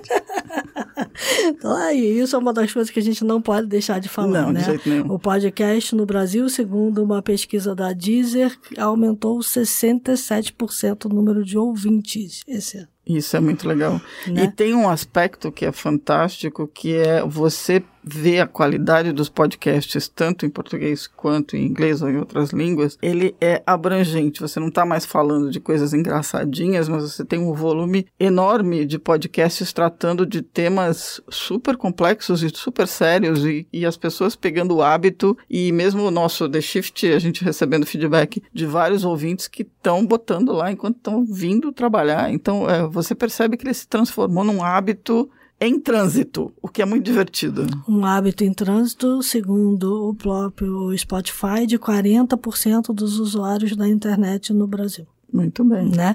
Uh, o país já é o segundo maior consumidor do formato ficando atrás apenas dos Estados Unidos. Muito fantástico. E para só botar a cerejinha em cima do bolo, que aconteceu justamente esta semana, foi o anúncio de que o Alexa agora você consegue pedir para ela a Alexa agora você fala, Alexa, toca o podcast no, pod, no Spotify ou no, no, no, Apple Podcasts e ela entende, você agora consegue baixar. Acabou toca uma meia luz. Toca, toca, The Shift. Vamos você lá. consegue pedir direto, você escolhe a sua, a sua rede predileta. Bom, e aí? Para terminar. Para terminar, seres mitológicos, os unicórnios. Esse foi o ano mais maluco da história das startups. Primeiro, porque muito founder pisou na bola, acabou com a festa de lançamento de abertura de ações de capital de muita gente, como foi o caso do Airbnb, que por conta das besteiras do Uber e da grande besteira do WeWork acabou tendo que adiar o seu IPO para o ano que vem. O founder, que deveria ser o cara que não só zela pela ideia que ele quer resolver, mas também pela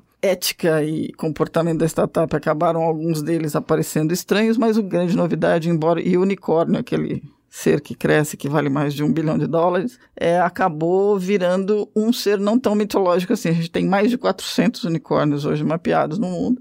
E o Brasil teve uma, uma um movimento fantástico. Quer dizer, o Brasil está realmente entrando no mercado de investimentos de, de, investimento de risco. Os olhares do mundo estão voltados para cá. A vinda do, do SoftBank com o fundo latino-americano veio para cá, olhou para cá, botou muito dinheiro. E aí a gente teve 10, estamos terminando o ano completando 10 unicórnios. É, eu me lembro que em 2017 a gente falava muito né, sobre por que, que o Brasil não tinha unicórnios, principalmente na área de tecnologia. Exato, né? quando você olhava aquele mapa não tinha nenhumzinho. E agora nenhumzinho. a gente está chegando no final de 2019 com 10 unicórnios brasileiros variados, né? Tem empresa de atividade física e academia, para assinatura né, de academia, tem empresa de aluguel de residência, tem processadora de pagamento. Fala aí o nome dos. Então, para não deixar ninguém de fora, porque senão a gente vai, vai acabar sendo, sendo.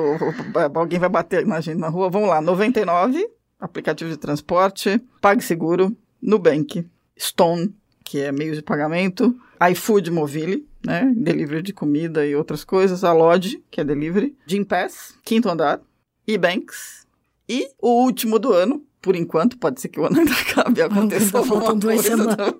Wildlife, que do nada todo mundo descobriu que era um cara, um super unicórnio fazendo games para celular. Então, aí vai é lembrar, eu vou só deixar uma questão aqui que eu falo todo ano, todo ano, quem já me ouviu fazer essa retrospectiva vai lembrar. Eu falo aqui e reclamo da qualidade da infraestrutura de telecomunicações. Gente, é. hoje na economia digital. Quem não tem telecomunicações não tem economia digital. Então a gente precisa urgentemente fazer com que a nossa infraestrutura de telecomunicações esteja presente em todo o país, em todo o Brasil. A gente tem lá a internet das coisas sendo extremamente necessária no campo. A gente tem o nosso agribusiness que fazendo coisas fantásticas em termos de tecnologia. A gente pode vir aí com um monte de inovações do ponto de vista tecnológicas falando para o agribusiness, mas falta o fundamental, falta a infraestrutura de telecomunicações. Então você aí que reclama do seu 4G, continua reclamando, mas é reclama mesmo, porque a gente precisa melhorar. E agora a gente vai escutar o Tomás Chiaverini, que faz o Escafandro, o podcast da casa, que promove reportagens investigativas em áudio, é muito bom, dá um play lá. Tomás, conta pra gente como foi o ano do jornalismo no Brasil. Oi, eu sou Tomás Chiaverini, eu sou jornalista e, contra todas as probabilidades, eu trabalho com jornalismo há quase 20 anos. Nesse tempo eu publiquei na Folha de São Paulo, na revista Piauí, no Intercept, na agência pública e por aí vai. Eu tenho dois livros reportagens publicados, eu fui editor-chefe do programa Roda Viva da TV Cultura e desde o finalzinho de 2018 eu tenho me dedicado exclusivamente a um podcast jornalístico, a Rádio Escafandro, que recentemente começou a fazer parte da rede B9 de podcasts. Eu estou aqui para falar um pouquinho do jornalismo em 2019. E, bom, aconteceu muita coisa, mas eu acho que dá para resumir a confusão em dois eventos mais marcantes. O primeiro foi logo no começo do ano, na posse do presidente Jair Bolsonaro. Esse evento de posse, em geral, tem um clima mais festivo. Porque do lado do governo ninguém tem interesse em comprar briga com a imprensa antes da hora, e do lado da imprensa também tá todo mundo meio que sentindo a temperatura da água, esperando para saber o que vai acontecer. Mas na posse do Bolsonaro foi tudo bem diferente. Para começar, os jornalistas tiveram de chegar ao local de início da cobertura às 7 horas da manhã, sendo que a posse estava marcada para as 3 da tarde. Eles precisaram levar lanche porque não tinha comida e enfrentaram umas restrições meio malucas. Não podiam levar maçã porque a segurança tinha medo de que tivesse alguma coisa escondida lá dentro, não podia levar água e tudo tinha de ser embalado em plástico transparente. Diferentemente das solenidades anteriores, só um representante de cada veículo podia entrar no palácio. O restante tinha de ficar do lado de fora, junto com a população. E a assessoria ainda passava alertando que todo mundo tinha de evitar movimentos bruscos para não correr o risco de levar um tiro de sniper. Quem conseguiu entrar no Salão Verde da Câmara não ficou numa situação muito melhor. Era mais de uma centena de pessoas, porque vem gente do mundo inteiro, tinha um único banheiro e não tinha cadeira para ninguém, o pessoal tinha que sentar no chão. No Itamaraty, um grupo de jornalistas estrangeiros que estava lá para cobrir um jantar que ia acontecer mais tarde para chefes de Estado se revoltou e abandonou a cobertura antes mesmo da posse. Enfim, como a Mônica Bergamo escreveu na coluna dela na Folha de São Paulo, foi um dia de cão. Eu achei importante falar dele porque foi um prenúncio do que viria ao longo do ano uma relação tensa e conflituosa. O presidente eleito se recusou a responder perguntas, deixou entrevistas no meio, bateu boca com jornalistas e fez ameaças. Ele insinuou, por exemplo, que não ia renovar a concessão da Rede Globo e disse que o governo boicotava empresas que anunciavam na Folha de São Paulo. A Folha, aliás, foi um alvo prioritário do governo. Antes mesmo de tomar posse, o Bolsonaro já tinha declarado que o jornal ia acabar. E depois, já no cargo, ele cancelou todas as assinaturas que o governo fazia. Ou seja, o Bolsonaro começou uma guerra aberta contra a imprensa, que é bem emblemática. Porque a gente sabe que um dos motores da eleição dele foi uma campanha massiva de disseminação de notícias falsas, uma estratégia de desinformação que continuou depois da posse e que continua até hoje. Em setembro, por exemplo, o portal UOL analisou 1960 linhas de celular que faziam disparos em massa no WhatsApp durante a campanha e descobriu que 80% delas continuava ativa. Na CPI das fake news, a deputada Joyce Hasselman que ironicamente tem distribuído muita fake news por aí, disse que 1 milhão e 400 mil seguidores do presidente são robôs. Mas, como a gente sabe, a disseminação de notícias falsas não está só no mundo digital. Segundo o pessoal do Aos Fatos, uma plataforma jornalística que tem justamente o objetivo de checar a veracidade das notícias, até outubro, o presidente tinha dado nada menos do que 400 declarações falsas ou distorcidas. E nesse bolo aí tem as coisas mais absurdas, do tipo Leonardo DiCaprio mandou colocar fogo na Amazônia. Mas por que eu tô falando tudo isso? Porque para as notícias falsas terem mais efeito, é importante enfraquecer a imprensa. Os ataques aos meios de comunicação e a disseminação de notícias falsas são parte de uma mesma estratégia, que surtiu efeito durante a campanha e que continua surtindo efeito hoje. Quem trabalha com jornalismo sentiu isso na pele. Porque de repente a informação que chega no grupo de zap da família, que muitas vezes é uma mentira descarada, passou a ter o mesmo valor que uma reportagem feita por um jornalista sério que passou a vida se dedicando a separar o que é fato do que é boato. 2019 foi o ano que os jornalistas ganharam um trabalho a mais. Se antes a gente tinha de fazer essa separação entre a verdade e a mentira antes de publicar, agora a gente também tem de fazer isso com as coisas que já estão circulando por aí. E os meios de comunicação, mais do que nunca, estão tendo de reforçar o seu papel como mediador, como selos de qualidade. Tentar mostrar para as pessoas que o lugar em que a informação foi publicada é tão importante quanto a informação em si. Quer dizer, não foi um ano fácil também para o jornalismo. A boa notícia para mim é que, apesar do baque, a imprensa também deu demonstrações de força e de vitalidade. As próprias notícias falsas, ironicamente, ajudaram nesse processo, porque as pessoas, ainda que um pouco tarde demais, estão começando a perceber que o grupo de WhatsApp não tem o mesmo peso do jornalismo profissional. E mais, que esse jornalismo tem que ser minimamente remunerado e reconhecido pela sociedade. Quer um exemplo? Diante das ameaças do Bolsonaro, os leitores da Folha começaram uma campanha em favor do jornal nas redes sociais que fez o número de novos assinantes aumentar cinco vezes. E assim a gente chega ao segundo ponto que eu escolhi destacar no jornalismo de 2019, que foi um conjunto de reportagens feitas principalmente pelo site Intercept Brasil, que ficou conhecido como Vaza Jato. Para quem não se lembra ou passou os últimos meses, sei lá, de férias na Islândia, a Vaza Jato foi um conjunto de reportagens feitas a partir de mensagens trocadas entre o então juiz e atual ministro da Justiça Sérgio Moro e o procurador Deltan Dallagnol. As mensagens que foram obtidas por um hacker basicamente mostraram que o Moro era próximo demais do Deltan e que não tinha a imparcialidade que se espera de um juiz. Foi uma pancada e tanto na credibilidade da Operação Lava Jato. Para muita gente, a decisão do Supremo sobre a prisão após julgamento em segunda instância, que culminou na soltura do ex-presidente Lula, só teve o desfecho que teve por causa das mensagens que mostraram um vício de origem, no julgamento do caso do Triplex. Para mim, essa história toda do vazamento é tão emblemática quanto a questão da posse, porque ela mostra que o jornalismo como a gente conhecia está perdendo espaço. O furo da Vaza Jato, que foi um dos maiores da história do jornalismo nacional, não foi dado pela Globo, pela Veja ou pela Folha. Foi dado por um veículo pequeno que nasceu no meio digital e que ainda por cima é comandado por um jornalista estrangeiro, o Glenn Greenwald. O Glenn, a gente precisa falar um pouquinho dele, foi uma figura fundamental nisso tudo. Ele tinha se tornado famoso depois de um outro vazamento do caso Snowden nos Estados Unidos. O conjunto de reportagens que mostrou que o governo americano espionava um monte de gente que não devia virou filme de Hollywood e rendeu um prêmio Pulitzer para o Glenn. Também rendeu cacife para ele abrir o próprio site de notícias. Ele começou nos Estados Unidos, com o Intercept lá, e depois montou uma espécie de filial no Rio de Janeiro, onde ele vive hoje. O Intercept Brasil tem uma operação modesta e é em parte mantido por financiamento coletivo, que aliás bombou depois da Vaza Jato. Eles atualmente estão arrecadando, só pelo Catarse, mais de 250 mil reais por mês, o que corresponde a 448% da meta mensal do projeto. Quer dizer, mais um exemplo da população reconhecendo a importância do jornalismo e a importância de pagar por ele mesmo quando ele é oferecido de graça. Mas enfim, o fato é que esse meio de comunicação novato, nanico, e que nunca escondeu ter um alinhamento editorial à esquerda, ou progressista, como eles preferem dizer, de repente estava pautando a imprensa inteira. Além disso, como o material vazado era gigantesco, eles ainda se juntaram a órgãos, vamos dizer, tradicionais. Esse método de trabalho colaborativo está se tornando comum no mundo. Foi assim no caso do Wikileaks e mais recentemente no caso do Panama Papers. Por aqui, a nossa imprensa não está muito acostumada com ele ainda, mas foi uma jogada de mestre do Glenn.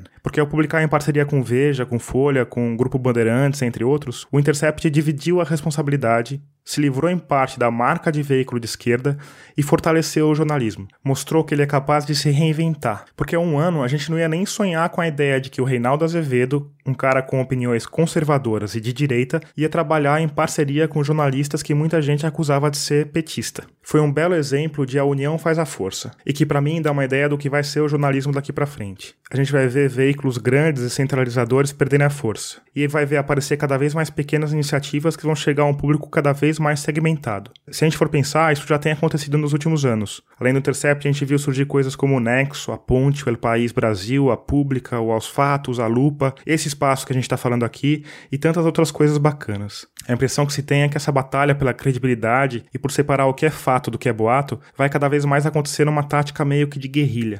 Cada pequeno exército de jornalistas brigando no seu front, mas todo mundo pronto para se juntar em grandes batalhas. De qualquer forma, se uma coisa ficou clara no ano de 2019 é que o jornalismo brasileiro ainda tem muito fôlego, mesmo debaixo de chumbo grosso.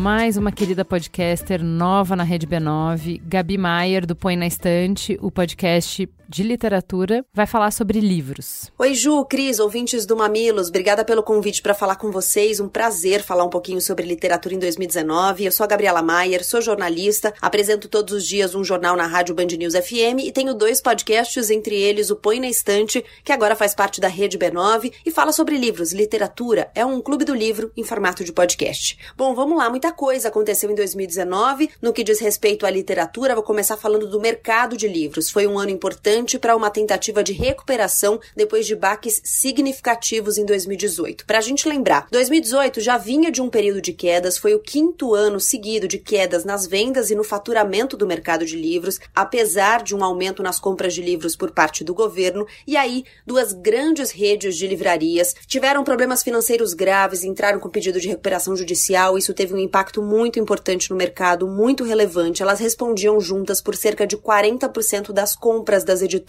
Eu conversei com a Câmara Brasileira do Livro, eles ainda não têm os números de 2019 consolidados, isso sai em meados de 2020, mas eles enxergam aí uma luz no fim do túnel, dizem que pelo menos aquela queda acentuada diminuiu, a curva começa a se estabilizar, o que é bom. E em 2019 a gente viu muitos movimentos para tentar fazer essa recuperação, então as editoras se aproximando dos leitores, buscando alternativas, fazendo eventos, olhando para as pequenas livrarias, especialmente nas grandes cidades, especialmente nas capitais. A gente viu pequenas livrarias livrarias abrindo as portas, isso foi muito celebrado e um movimento que já vinha ganhando muita força se consolidou ainda com mais força em 2019, que foram as assinaturas de clubes de leitura, clubes de livros. A Câmara Brasileira do Livro ainda não tem a dimensão estatística de quanto isso vai representar para o mercado, mas enxerga nessas assinaturas uma possibilidade de recuperação das vendas e também de aumento do índice de leitura anual do brasileiro que ainda é muito baixo, né? A última pesquisa Retratos da Leitura, de 2016, mostra que os brasileiros ainda leem menos de 3 livros por ano, a média de 2,43 livros por ano. E tem vários caminhos, né, para aproximar o leitor dos livros, para que os leitores conheçam autores e autoras brasileiros, conheçam o que está sendo produzido de literatura aqui no Brasil e lá fora, entre eles as festas literárias, os festivais, as feiras, os prêmios, e muitos deles foram relevantes em 2019, envolveram controvérsias e disputas de narrativa, como a gente tem visto em outros setores também. Começando pela Bienal do Livro do Rio, foi um público menor do que na última edição, 600 mil visitantes, mas com vendas maiores, 4 milhões de livros vendidos em 11 dias de evento, de um total de 5 milhões e meio de livros. E foi uma feira marcada pela defesa da liberdade de expressão. O prefeito do Rio de Janeiro, Marcelo Crivella, tentou censurar uma obra, era um romance gráfico que trazia uma imagem de um beijo entre dois personagens masculinos, entre dois homens, e o prefeito determinou o recolhimento desses livros. No dia seguinte, os exemplares estavam esgotados, bastante com a ajuda do youtuber Felipe Neto, que comprou e distribuiu 14 mil exemplares desta obra. Teve também a Flip, a Festa Literária Internacional de Paraty, que foi bem política, bastante politizada. O homenageado deste ano foi Euclides da Cunha, um autor que, apesar de extrema relevância para a nossa historiografia e para nossa literatura, era uma figura controversa, defendia, por exemplo, várias teorias racistas, e foi interessante na festa literária vê-lo problematizado, ver várias coisas que ele defendia contextualizadas sob um novo olhar, assim como várias questões que nasceram a partir da obra dele ou que a obra dele de alguma forma resgatava e que conversavam com debates que a gente tem atualmente. E a gente está no meio aí de mais uma vez uma nova controvérsia em relação a Flip, porque a escolhida como homenageada de 2020 é a poeta americana Elizabeth Bishop, que teve uma relação bem intensa com o Brasil, ela viveu no Brasil, mas tem sido questionada porque, além de não ser brasileira, né, de ser americana, num primeiro momento foi elogiosa, apoiou o golpe militar no Brasil em 64, apoiou a ditadura militar no primeiro momento da ditadura. A gente teve também o prêmio Camões, que foi entregue ao romancista e cantor Chico Buarque, reconhecido por sua literatura no romance e nas letras, né, como letrista também. Ele foi o 13º brasileiro a ganhar esse prêmio, que é um dos mais importantes na literatura de língua portuguesa, premia autores de todos os países de língua portuguesa. E aí, mais uma vez, uma controvérsia, porque o presidente Jair Bolsonaro disse que não assinaria o diploma que é entregue aos premiados. E o Ministério da Cultura de Portugal diz que isso não muda nada, que o prêmio continua entregue a Chico Buarque. O prêmio ainda não foi entregue, vai ser entregue em abril de 2020. E depois que o presidente Bolsonaro disse que não assinaria, o cantor respondeu que a não assinatura de Bolsonaro é um segundo prêmio Camões entregue para ele. Por fim, ainda nos prêmios, a gente teve o prêmio Jabuti. E teve uma coisa interessante no Jabuti desse ano. O Jabuti é um dos prêmios mais importantes da literatura do Brasil. Ele premia quatro eixos principais: inovação, que premia fomento à leitura, publicação no exterior, etc. O eixo do livro, que é tradução, capa, projeto gráfico, o eixo dos ensaios, que é a não ficção, né, a produção de ensaios de várias áreas, e a literatura, romance, conto, poesia, infanto-juvenil, etc. E neste ano, o livro do ano, que é escolhido entre todos os vencedores de todas as categorias, foi um livro de não ficção. Foi o vencedor na categoria Humanidades, no eixo Ensaios, uma história da desigualdade, a concentração de renda entre os ricos do Brasil, de 1926 a 2013. É um estudo, estudo de doutorado do sociólogo Pedro H.G. Ferreira de Souza, pela Universidade de Brasília, ele é pesquisador do IPEA e a escolha do livro chama atenção mais uma vez para a relevância desse debate sobre a desigualdade no Brasil. E por fim, o Prêmio Oceanos. O Prêmio Oceanos também é um prêmio super importante para a literatura de língua portuguesa e em 2019 ele premiou três mulheres, o que foi um feito relevante importante para a história do prêmio. Luanda, Lisboa, Paraíso, romance da portuguesa de origem angolana Jaimília Pereira de Almeida ficou com o primeiro lugar no prêmio, Eliette, a vida normal da portuguesa Dulce Maria Cardoso em segundo e Sorte da brasileira Nara Vidal em terceiro. Fora do Brasil, os prêmios a gente chama atenção para o Nobel, que esse ano foi em dose dupla. No ano passado, 2018, não houve entrega do Nobel, a academia sueca estava em meio a um escândalo sexual envolvendo o marido de uma das integrantes da academia e não houve entrega. Eles disseram que em 2019 entregariam dois prêmios, um referente a 2018, outro referente a 2019. E a vencedora referente a 2018 foi a polonesa Olga Tokarczuk, de 57 anos, não é muito conhecida dos brasileiros brasileiros, ou não era até agora. Ela tinha um livro publicado no Brasil, Os Vagantes, de 2014, mas estava esgotado, deve ser republicado em 2020. E a editora, todavia, estava em vias de publicar o último romance dela.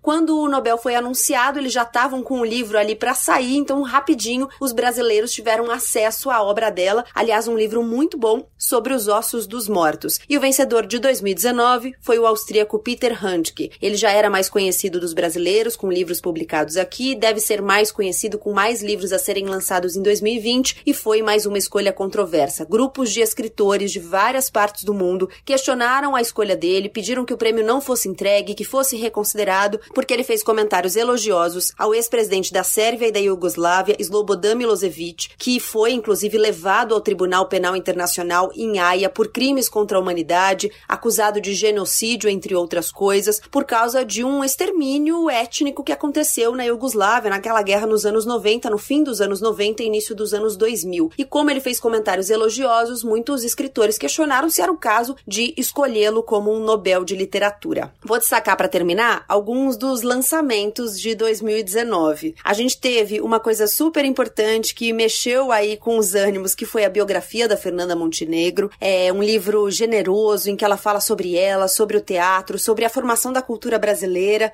Muito bom, publicado pela Companhia das e junto com a publicação do livro, logo depois, a revista 451, que é uma revista literária, fez um pôster dela, né? Ela era a capa da revista por causa do lançamento do livro e fez um pôster dela em que ela aparece vestida de bruxa em uma fogueira de livros e embaixo uma mensagem diz: "Salvem os livros e as bruxas". E como a imagem é muito impactante, junto com o lançamento do livro aí rolou um hype. Então foi uma coisa marcante de 2019. Vou destacar também o lançamento de Os Testamentos da Margaret Atwood, acaba de ser lançado pela editora Rocco. É um, uma continuação do Conto da Aya, livro que ficou bem conhecido por causa da série de TV que fala de um universo distópico, uma república controlada por um governo religioso em que as mulheres são altamente e fortemente oprimidas e agora tem uma continuação, Os Testamentos. E também o próprio livro da Olga Tokarczuk sobre os ossos dos mortos, que é excelente. Queria deixar duas recomendações de duas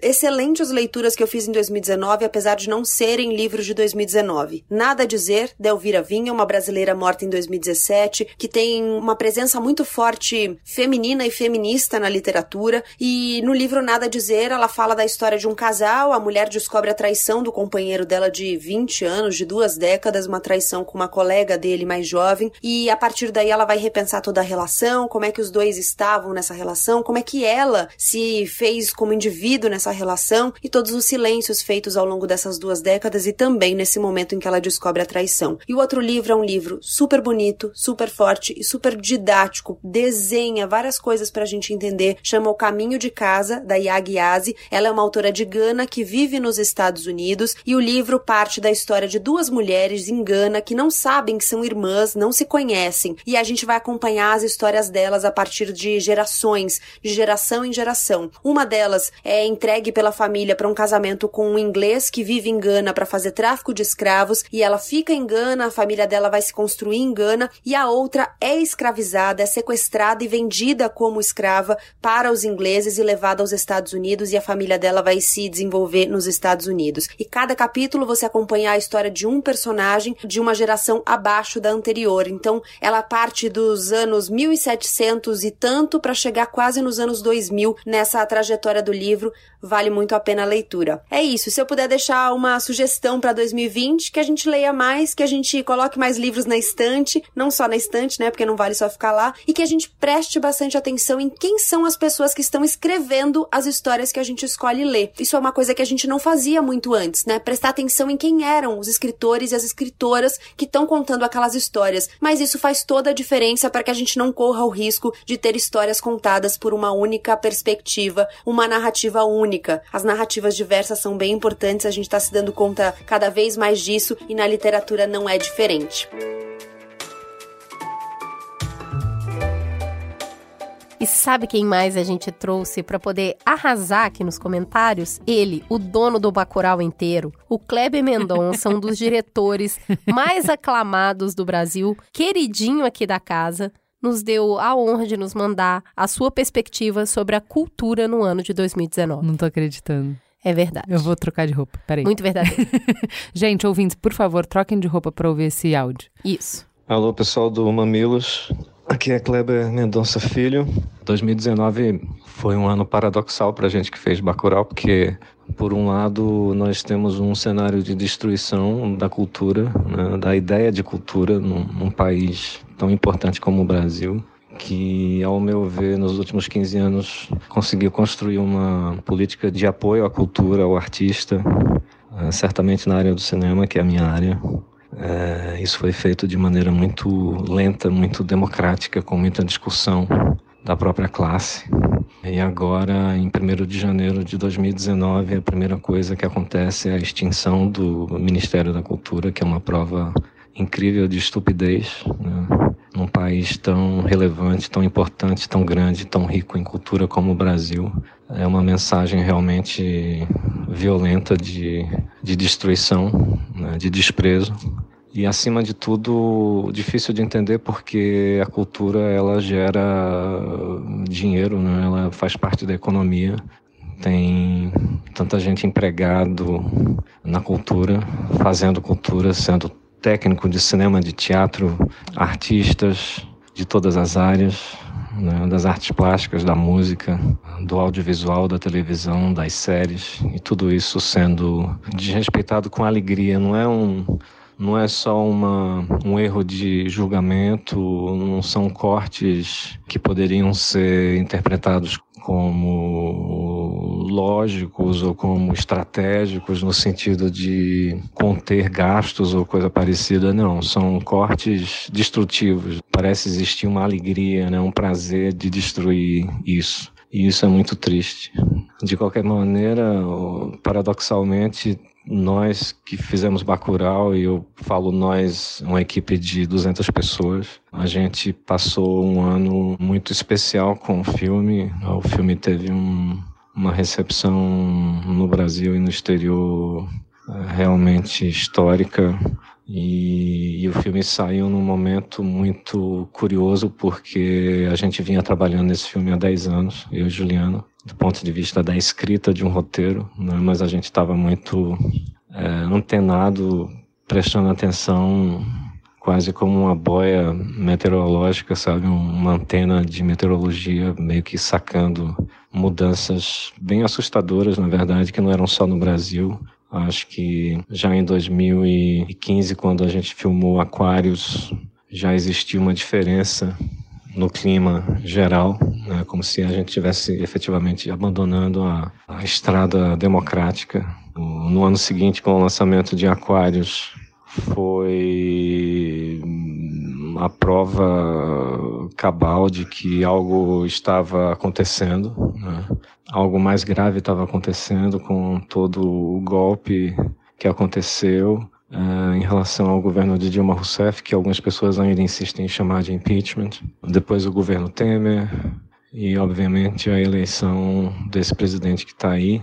Quando a gente terminou de filmar Bacurau, claro, a possibilidade desse presidente chegar à presidência era nula ou não era algo que a gente conseguia imaginar em maio de 2018, mas foi isso que aconteceu. E hoje a gente está num cenário realmente muito triste. Trabalhando na área, eu tenho observado muita gente, muita gente boa, muita gente talentosa, né?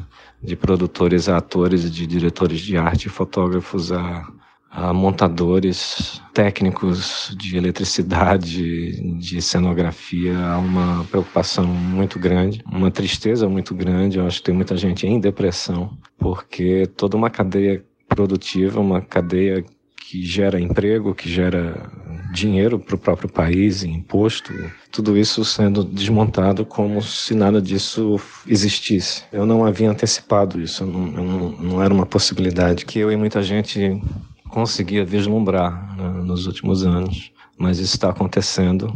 É, Pernambuco tem um outro cenário político né, interessante como alguns anos atrás embates e questionamentos com a classe política em Pernambuco existiam e continuam existindo, mas é curioso como, em comparação, o que a gente tem aqui é algo realmente bem diferente do que existe na esfera federal.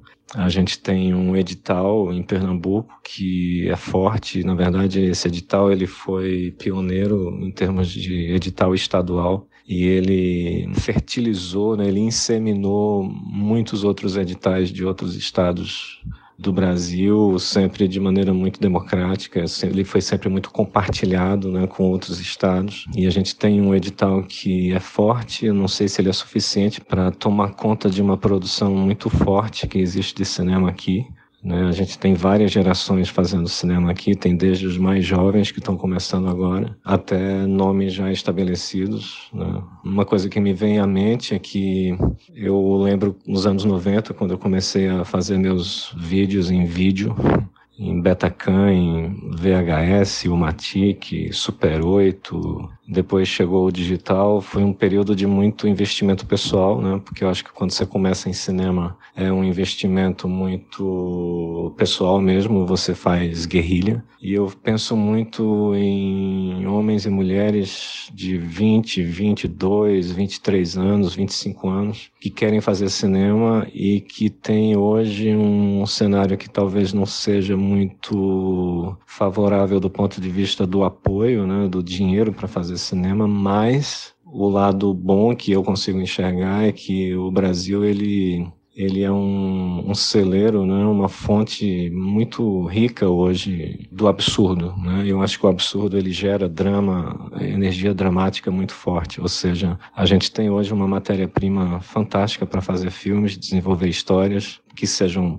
curtas-metragens, que sejam longas-metragens, dentro de uma estrutura que ao longo dos últimos anos tem sido muito questionada, o que eu acho que é excelente. E eu acho que essa energia que tinha sido construída, que vinha sendo construída, ela não pode morrer, ela precisa ter continuidade e, e eu acho que os grupos existem, o talento existe. E, e, eu espero que esse momento que é difícil do ponto de vista do apoio, né, do apoio institucional, que ele seja revertido em energia criativa, né, até mesmo em raiva. Né? Acho que raiva às vezes gera obras de expressão artística muito interessantes. Né? A observação de conflitos, de injustiça, de, de ignorância, eu acho que isso pode gerar um cinema de reação muito interessante.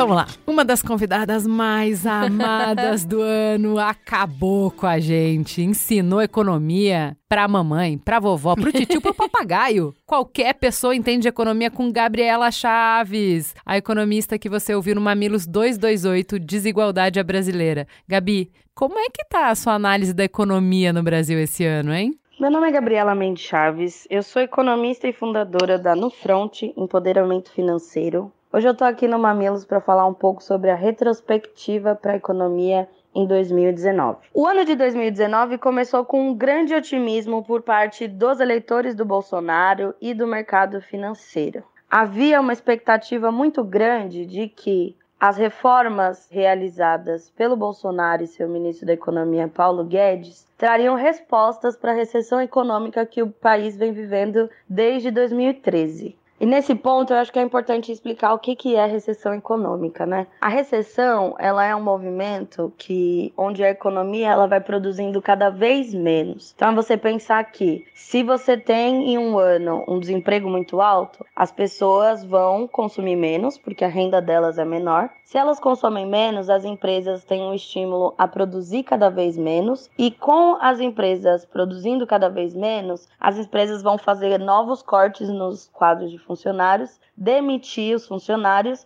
e aí você cria um espiral para baixo, onde a economia vai produzindo cada vez menos e as pessoas estão cada vez mais desempregadas, sem renda disponível. Então, essa questão da recessão e do crescimento são um dos motivos para que os economistas fiquem tão obcecados com o PIB, porque o PIB acaba sendo um termômetro interessante de como está a atividade econômica de um país num determinado período. Bom, a esperança que os eleitores do Bolsonaro e o mercado tinham de retomada do crescimento da economia a partir desse primeiro ano de mandato todas essas esperanças elas não se confirmaram. Existem alguns motivos para que essas esperanças não tenham se confirmado. Uma delas está relacionada à velocidade com que as entregas foram feitas. O mercado tinha uma expectativa de que a reforma da previdência fosse aprovada com uma grande velocidade, mas a gente viu que dentro do Congresso isso foi diferente. A reforma da Previdência ela demorou um pouco mais do que se esperava para que ela fosse aprovada.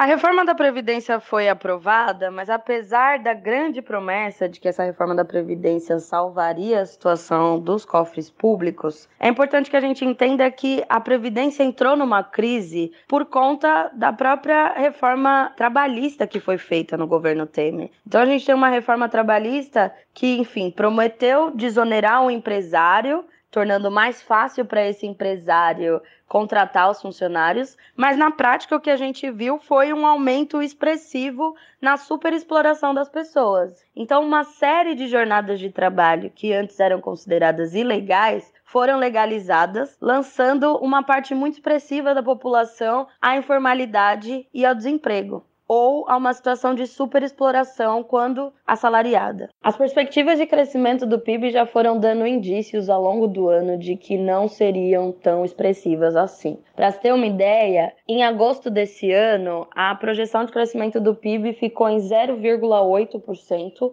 o que é bem abaixo do que tinha sido estimado no começo do ano, de um crescimento de 2,55% no PIB. Mas para além dessa questão do PIB, um indicador que eu acho muito mais importante de ser trabalhado é a questão do desemprego. Por que, que é importante trabalhar a questão do desemprego? Porque a concentração de renda no Brasil ela é tamanha que você pode ter uma produção super expressiva, mas isso não necessariamente se reflete em uma distribuição de renda. Então você tem algumas empresas que dominam toda a malha produtiva no Brasil e é importante a gente ter um emprego como um horizonte de qualidade econômica, porque ele garante assim que pelo menos as pessoas vão ter uma fonte de renda estável. Bom, o desemprego ele chegou em outubro de 2019, bateu 11,6%. Mas o mais expressivo dessa taxa de emprego é a gente perceber também que a informalidade ela ficou aí numa faixa de 41% ao longo desse ano. Então, quer dizer, apesar da reforma trabalhista ter prometido a redução da informalidade, ela não teve esse efeito. E é a mesma coisa que a gente espera da reforma da Previdência, né? A gente vai ver qual que é o real efeito dessa reforma da Previdência nos cofres públicos, porque na vida das pessoas esse impacto ele já é datado. A gente está falando de milhares de pessoas que não vão conseguir se aposentar por conta, inclusive, da expectativa de vida nas cidades delas não serem compatível com esse novo teto estabelecido. Esse cenário de desaceleração na economia trouxe também uma questão que é muito comentada pelos economistas, que é a inflação baixa. Mas eu acho importante a gente entender que por que, que a inflação está baixa? A inflação está baixa por conta do desemprego elevado. Ora, se as pessoas não têm emprego e renda, o consumo delas diminui. E se o consumo, e a, ou seja, a demanda diminui, os preços vão ter que cair. Nesse sentido, é importante a gente entender que, por mais que a mídia coloque a inflação baixa como o melhor dos horizontes a ser perseguido, a gente precisa fazer um cálculo político aí que é entender: peraí, a gente prefere uma inflação baixa num cenário onde a gente tem milhões de pessoas desempregadas, ou a gente aceita uma inflação aí intermediária em troca de um ritmo de emprego mais elevado. A opção dessa equipe econômica que está no governo é a de inflação baixa. Com a inflação baixa, não há mais a necessidade do Banco Central manter as taxas de juros super elevadas. Então, o que a gente tem visto é um movimento de redução da taxa Selic desde julho desse ano. Então, em junho de 2019, a taxa Selic estava 6,5% e ela chega ao fim do ano em 4,5%. Mas quem ganha com esse cenário de juros baixos e inflação baixa? A resposta é o mercado financeiro. Com os juros mais baixos, a gente tem um ganho menor nos investimentos de renda fixa. Isso faz com que o mercado de ações se torne um mercado extremamente atrativo e isso se reflete também no mercado externo. Como os juros estão baixos no mercado externo, existe aí um atrativo muito grande para que esse investidor externo invista no mercado brasileiro. Isso fez com que a bolsa batesse sucessivos recordes ao longo desse ano de 2019. Então, em março, a bolsa alcançou 100 mil pontos pela primeira vez, e em dezembro a bolsa está aí na marca dos 112 mil pontos. Os desafios para a economia brasileira no ano de 2020 não são nada triviais. Então a gente tem agora alguns gatilhos de preço, como o da carne, que acabaram pressionando um pouco a inflação, mas tudo isso está acontecendo num cenário onde o desemprego, o alento e a informalidade estão muito elevados. Na prática, isso significa um sucateamento absurdo na vida das famílias brasileiras. Então, cada vez mais as pessoas vão tendo que reduzir o consumo por conta de uma renda que está aí comprimida. A política de condição econômica do Paulo Guedes ela é uma política de ajuste fiscal, ou seja, ela entende que o governo precisa reduzir os seus gastos para reduzir o seu endividamento e dessa forma dar espaço para a iniciativa privada ocupar esse lugar. O problema é que a iniciativa privada no Brasil ela não responde às leis da economia convencional. Então, desde 2013, pelo menos, o empresariado brasileiro está retendo investimento produtivo. O que, que significa? Na prática, existem centenas e milhares de empresas e fábricas fechadas porque esses empresários se recusam a retomar a produção até que a situação econômica e política do país se estabilize.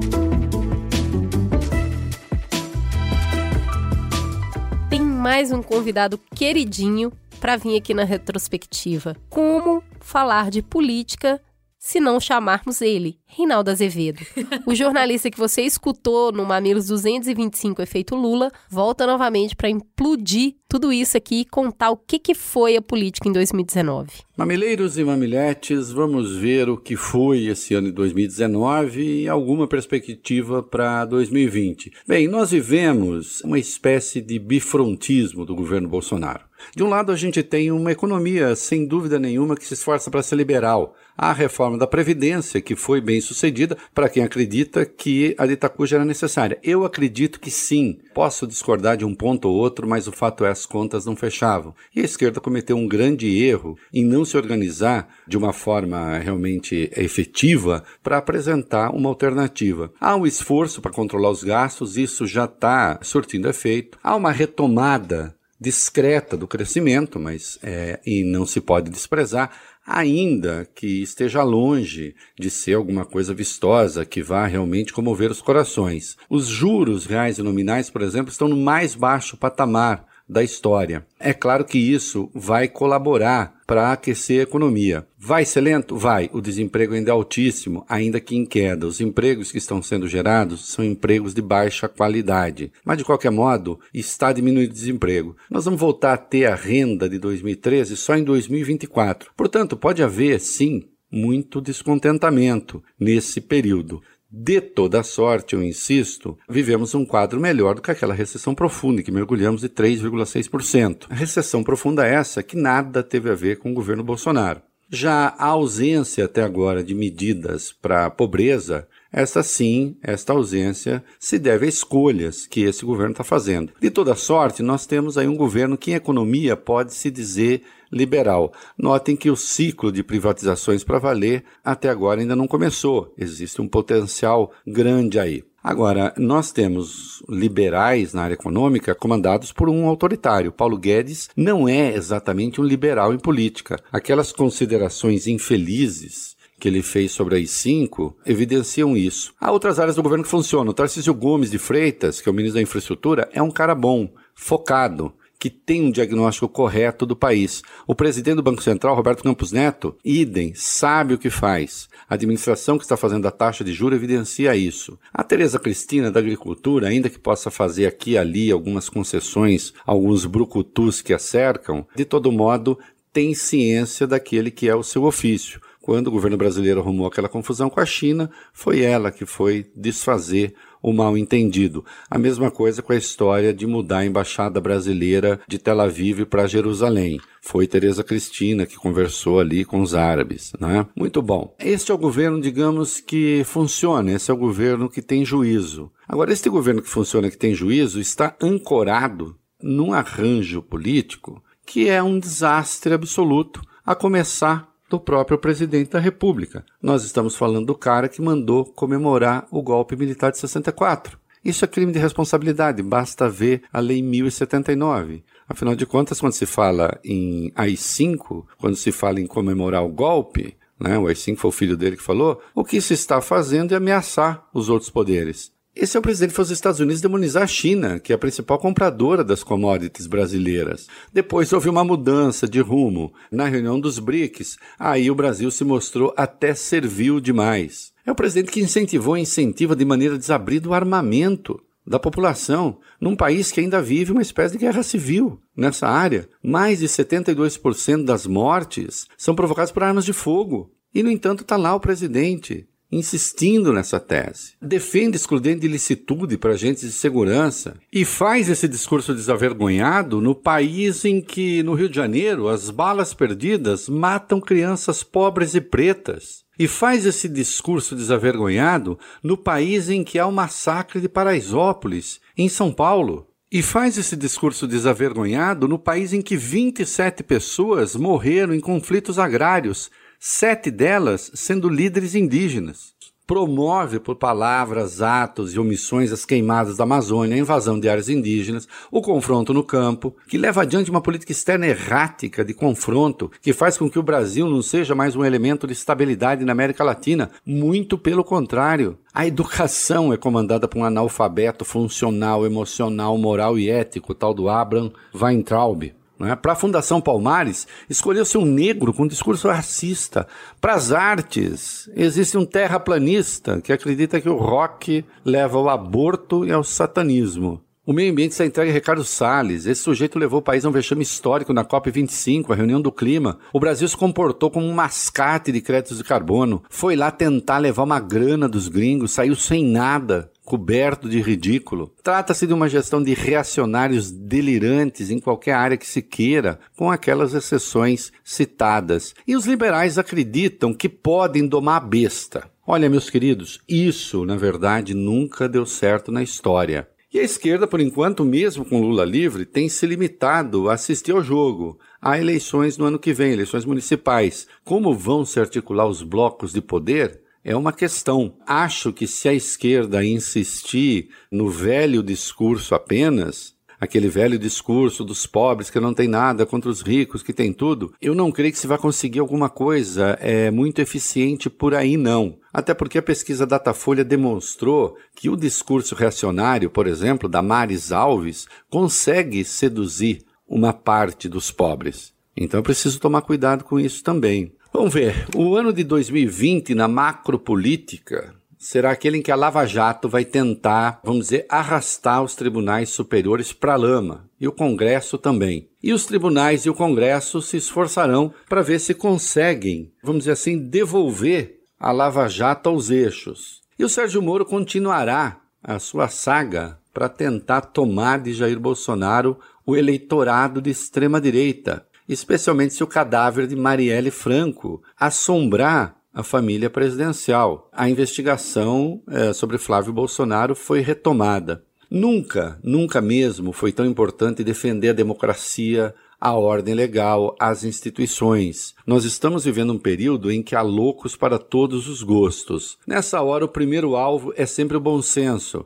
É sempre aquele que fala: opa, peraí, vamos botar a bola no chão e vamos voltar às regras do jogo. Mas a nós, obviamente, cabe não desistir, porque, insisto, os malucos estão por aí. Nós estamos vivendo a fase em que a política é experimentada e é exercida no calor das redes sociais. Boa parte dos valores e até dos debates feitos pelas pessoas nem sequer tem uma base real. São criações de robôs, são criações de bolhas das redes sociais. E é, nós temos visto que é muito difícil, sim, resistir a essas coisas. Quando menos, meus queridos, porque pensem o seguinte: para cada fato realmente verdadeiro, e a verdade é sempre complexa, há uma infinidade de mentiras. A mentira é um conjunto absolutamente aberto. Não existe margem para ela, não existe limite para ela. Então, para cada fato verdadeiro, e é um só, você tem infinitas mentiras. E as redes sociais se tornaram o território da mentira, da baixaria, da vilania. Cumpre que estejamos, sim, muito atentos para evitar que, mais uma vez, o abuso de autoridade, a truculência, a violência do Estado tome o lugar das conquistas democráticas, conquistas estas que levaram muito tempo. Elas não surgiram do nada.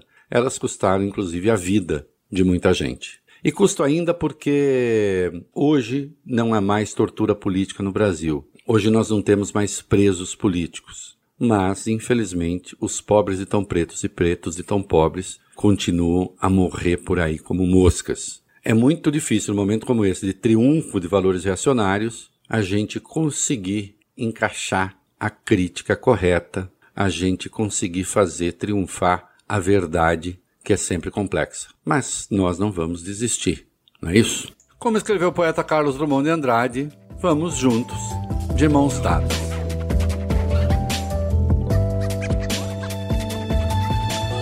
E ela, aquela pessoa que pode passar o Diva. ano, mas você nunca se esquece dela. A gente convidou Denise Ornelas, médica de família e comunidade, que você ouviu no Mamilos 172 sobre SUS e saúde pública, para contar uma retrospectiva da saúde em 2019.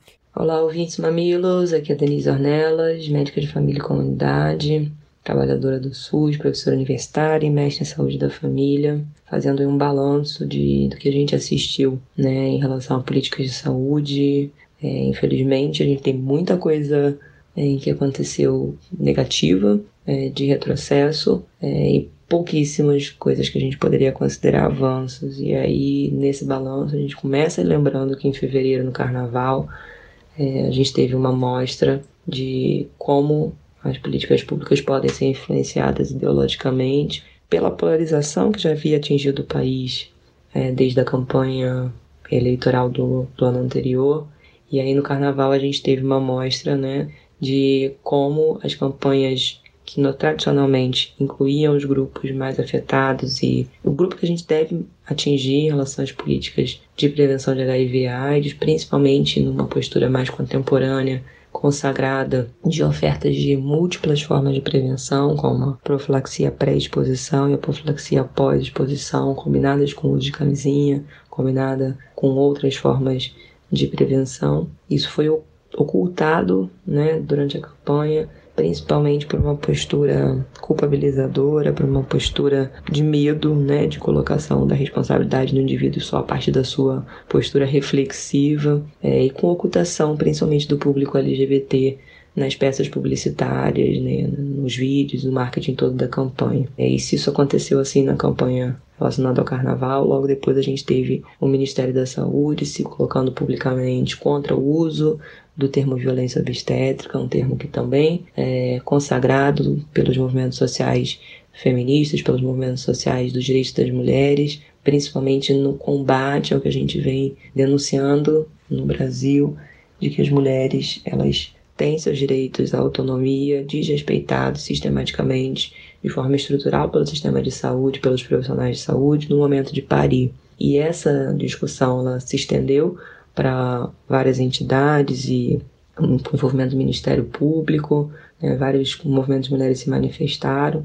E além né, dessa consideração em relação ao não uso do termo violência obstétrica, que de certa forma enfraquece esse reconhecimento do Ministério da Saúde pelas reivindicações e lutas das mulheres, a gente também assistiu aí no caso do Conselho Federal de Medicina, os conselheiros foram eleitos esse ano por seus pares em todo o Brasil, a divulgação de resoluções colocando que os médicos podem superar né, o direito das mulheres à sua autonomia, tomando decisões sobre seu próprio corpo, uma vez que tivessem em defesa do direito nascituro, em direito do feto que elas carregam em seus, seus ventres, é, o que abriu vários precedentes para discussões sobre a criminalização das mulheres em relação ao seu direito a, a decidir por não ter intervenções médicas em, em situações de risco, de gravidade. Logo depois a gente também teve, ou melhor dizendo, concomitantemente a gente teve a deputada Janaína Pascoal apresentando um projeto de lei que supostamente ampliaria o direito das mulheres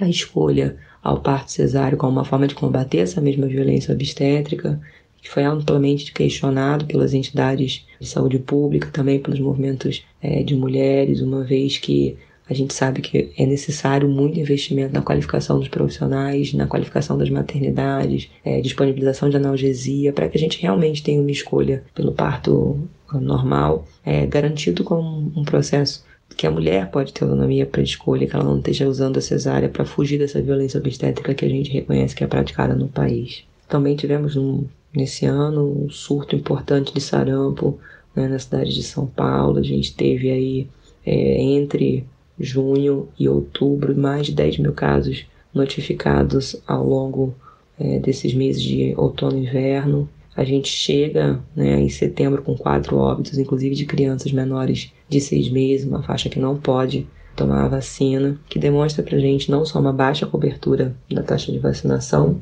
no município, como uma desorganização da atenção primária que passa a ter que correr atrás de melhorar esses índices de cobertura vacinal a partir de campanhas, a partir de pressão é, na mídia, a partir de uma divulgação intensa de que os pais levem as crianças para serem vacinadas, adultos, jovens também devem se vacinar. E isso se soma, né, percepção de que uma doença que já estava erradicada no país e volta a emergir, também está relacionada não só é, ao movimento de antivacinas, que tem uma importância, um significado, principalmente nas, nas, zonas urbanas, mas a baixa cobertura vacinal em bolsões de pobreza, na periferia e uma desorganização que a atenção primária no Brasil sofreu a partir do momento que mais de é, 10 mil médicos cubanos voltaram né, para Cuba no final do ano passado e não foram repostos na sua integralidade por médicos brasileiros. Isso enfraquece as equipes de saúde da família, que não são compostas apenas de médicos, mas também de enfermeiros, agentes comunitários, técnicos. Mostra que esse né, essa baixa cobertura vacinal também está relacionada ao desabastecimento de vacina. Então, o Programa Nacional de Imunizações não conseguiu, durante 2019, abastecer as unidades e manter os estoques de vacina sempre disponíveis para que as pessoas pudessem ter acesso mostra um processo né, crítico aí de congelamento de recursos para o SUS desde 2020, ainda com risco comentado durante todo o ano de propostas vindas do próprio governo e de outros setores de desvinculação né, de valores específicos a serem repassados para o SUS, conforme preconizado na legislação. Uma das respostas do governo a isso foi a criação né, da, da Secretaria de Atenção Primária. Pela primeira vez no Brasil, a gente, como status de secretaria no Ministério da Saúde, tem a atenção primária e essa reorganização sendo o foco, mas com propostas ainda bastante gerencialistas, como por exemplo já era visto aqui na cidade de São Paulo, né, o Corujão na Saúde para que se usasse os equipamentos privados é, no horário da madrugada. Foi proposto pelo Ministério da Saúde a abertura das unidades básicas de saúde até as 22 horas, com o projeto de saúde na hora. Posteriormente, em agosto foi apresentado pelo Ministério da Saúde junto ao governo federal, né, a medida provisória do Médicos pelo Brasil, que trazia uma perspectiva de substituição dos, dessas vagas não ocupadas pelos médicos é, intercampistas cubanos por médicos brasileiros a partir de 2020. Essa discussão da medida provisória do Médicos pelo Brasil se estendeu aí por é, quatro meses, de agosto até agora, final de novembro, no Congresso do Senado Nacional. Foi atravessado por todas as crises políticas que, eu, que houve nesse período. Né? Foi atravessado pela discussão da revalidação de diplomas dos médicos estrangeiros, como uma acusação bem grande das entidades médicas de que esse processo sendo feito pelas universidades privadas pode levar a um, um processo de entrada de médicos não qualificados no país, a discussão da criação né, de uma agência de atenção primária que pode fazer contratos e a messaria, né, a saúde pública em relação a criar a condição de privatização da gestão da atenção primária no país. E no final de novembro a gente, além de ter a aprovação da medida provisória, conversão em projeto de lei que deve ser agora no começo de dezembro, é, sancionado pelo presidente. A discussão da nova forma de financiamento da atenção básica, também muito criticada por vários especialistas em saúde pública, uma vez que altera a forma de financiamento via Ministério da Saúde, né, governo federal, que, sim, que até então passava a partir do piso de atenção básica, o piso fixo, um valor para os municípios baseado numa estimativa populacional. A partir de 2020, se coloca que, após um período de transição, esse valor só iria ser repassado caso os municípios consigam fazer cadastros, consigam é, atingir níveis suficientes de cadastro a partir de CPF nos bancos de dados o que para muitos é colocado como uma nova ameaça aí ao financiamento público, em detrimento de um discurso do Ministério da Saúde de que essa nova modalidade poderia aumentar até em 2 bilhões o repasse para os municípios de todo o Brasil para o financiamento da estratégia saúde da família. A gente ainda vê com muita preocupação agora no final do ano a questão da crise em cidades grandes, como por exemplo Rio de Janeiro, vários profissionais com salários atrasados, vários profissionais que não receberam a primeira parcela do 13 terceiro, com corte da segunda parcela do 13 terceiro, é, crise também nos hospitais municipais do Rio de Janeiro, e aí a gente fica pensando que para 2020, mais do que nunca, a gente precisa levantar nossas bandeiras de defesa de um SUS universal, gratuito, público de qualidade, que o debate público sobre essas questões todas precisa mobilizar mais a sociedade, precisa mobilizar a classe média, precisa mobilizar quem ainda acha que não usa o SUS, porque as epidemias, os surtos, eles chegam e atingem a todos. Então é importante reforçar isso. Espero que 2020 a gente tenha um cenário melhor do que foi 2019.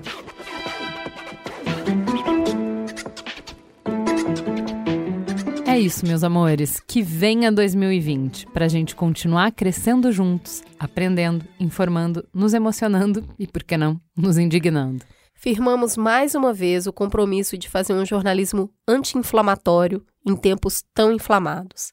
Esse jornalismo de peito aberto para a construção de pontes. O Mamilos cresceu tanto que já não é só mais o projeto do coração. Ele faz parte da rotina e do coração de milhares de pessoas no Brasil e no mundo. É muita gente disposta a ouvir conversas profundas, honestas, complexas. Enquanto existirem ouvintes tão interessados que levam nossas pautas para frente, existirá na gente o maior orgulho do mundo em sentar na mesa do Mamilos toda semana. Eu vou ser muito sincero com vocês, eu não consigo explicar o Mamilos ser o segundo podcast mais ouvido do Brasil. As pessoas têm essa disponibilidade de, durante a semana, pegar uma hora e meia, duas horas do seu tempo para escutar um programa que vai tratar de assuntos incômodos, complexos, densos, muitas vezes tensos, e vocês estão ali com a gente toda semana, dando a mãozinha, mandando feedback, comentando, dando play. É assim, é para enaltecer de pé, eu acho. Também acho.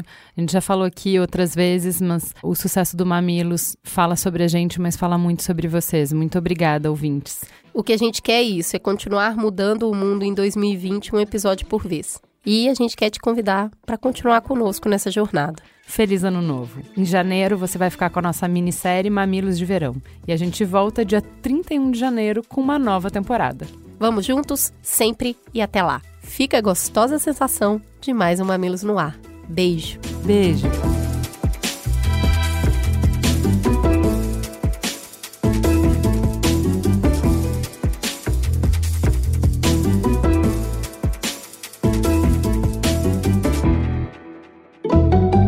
Mamilos. Jornalismo de peito aberto. Este podcast foi editado pela Maremoto.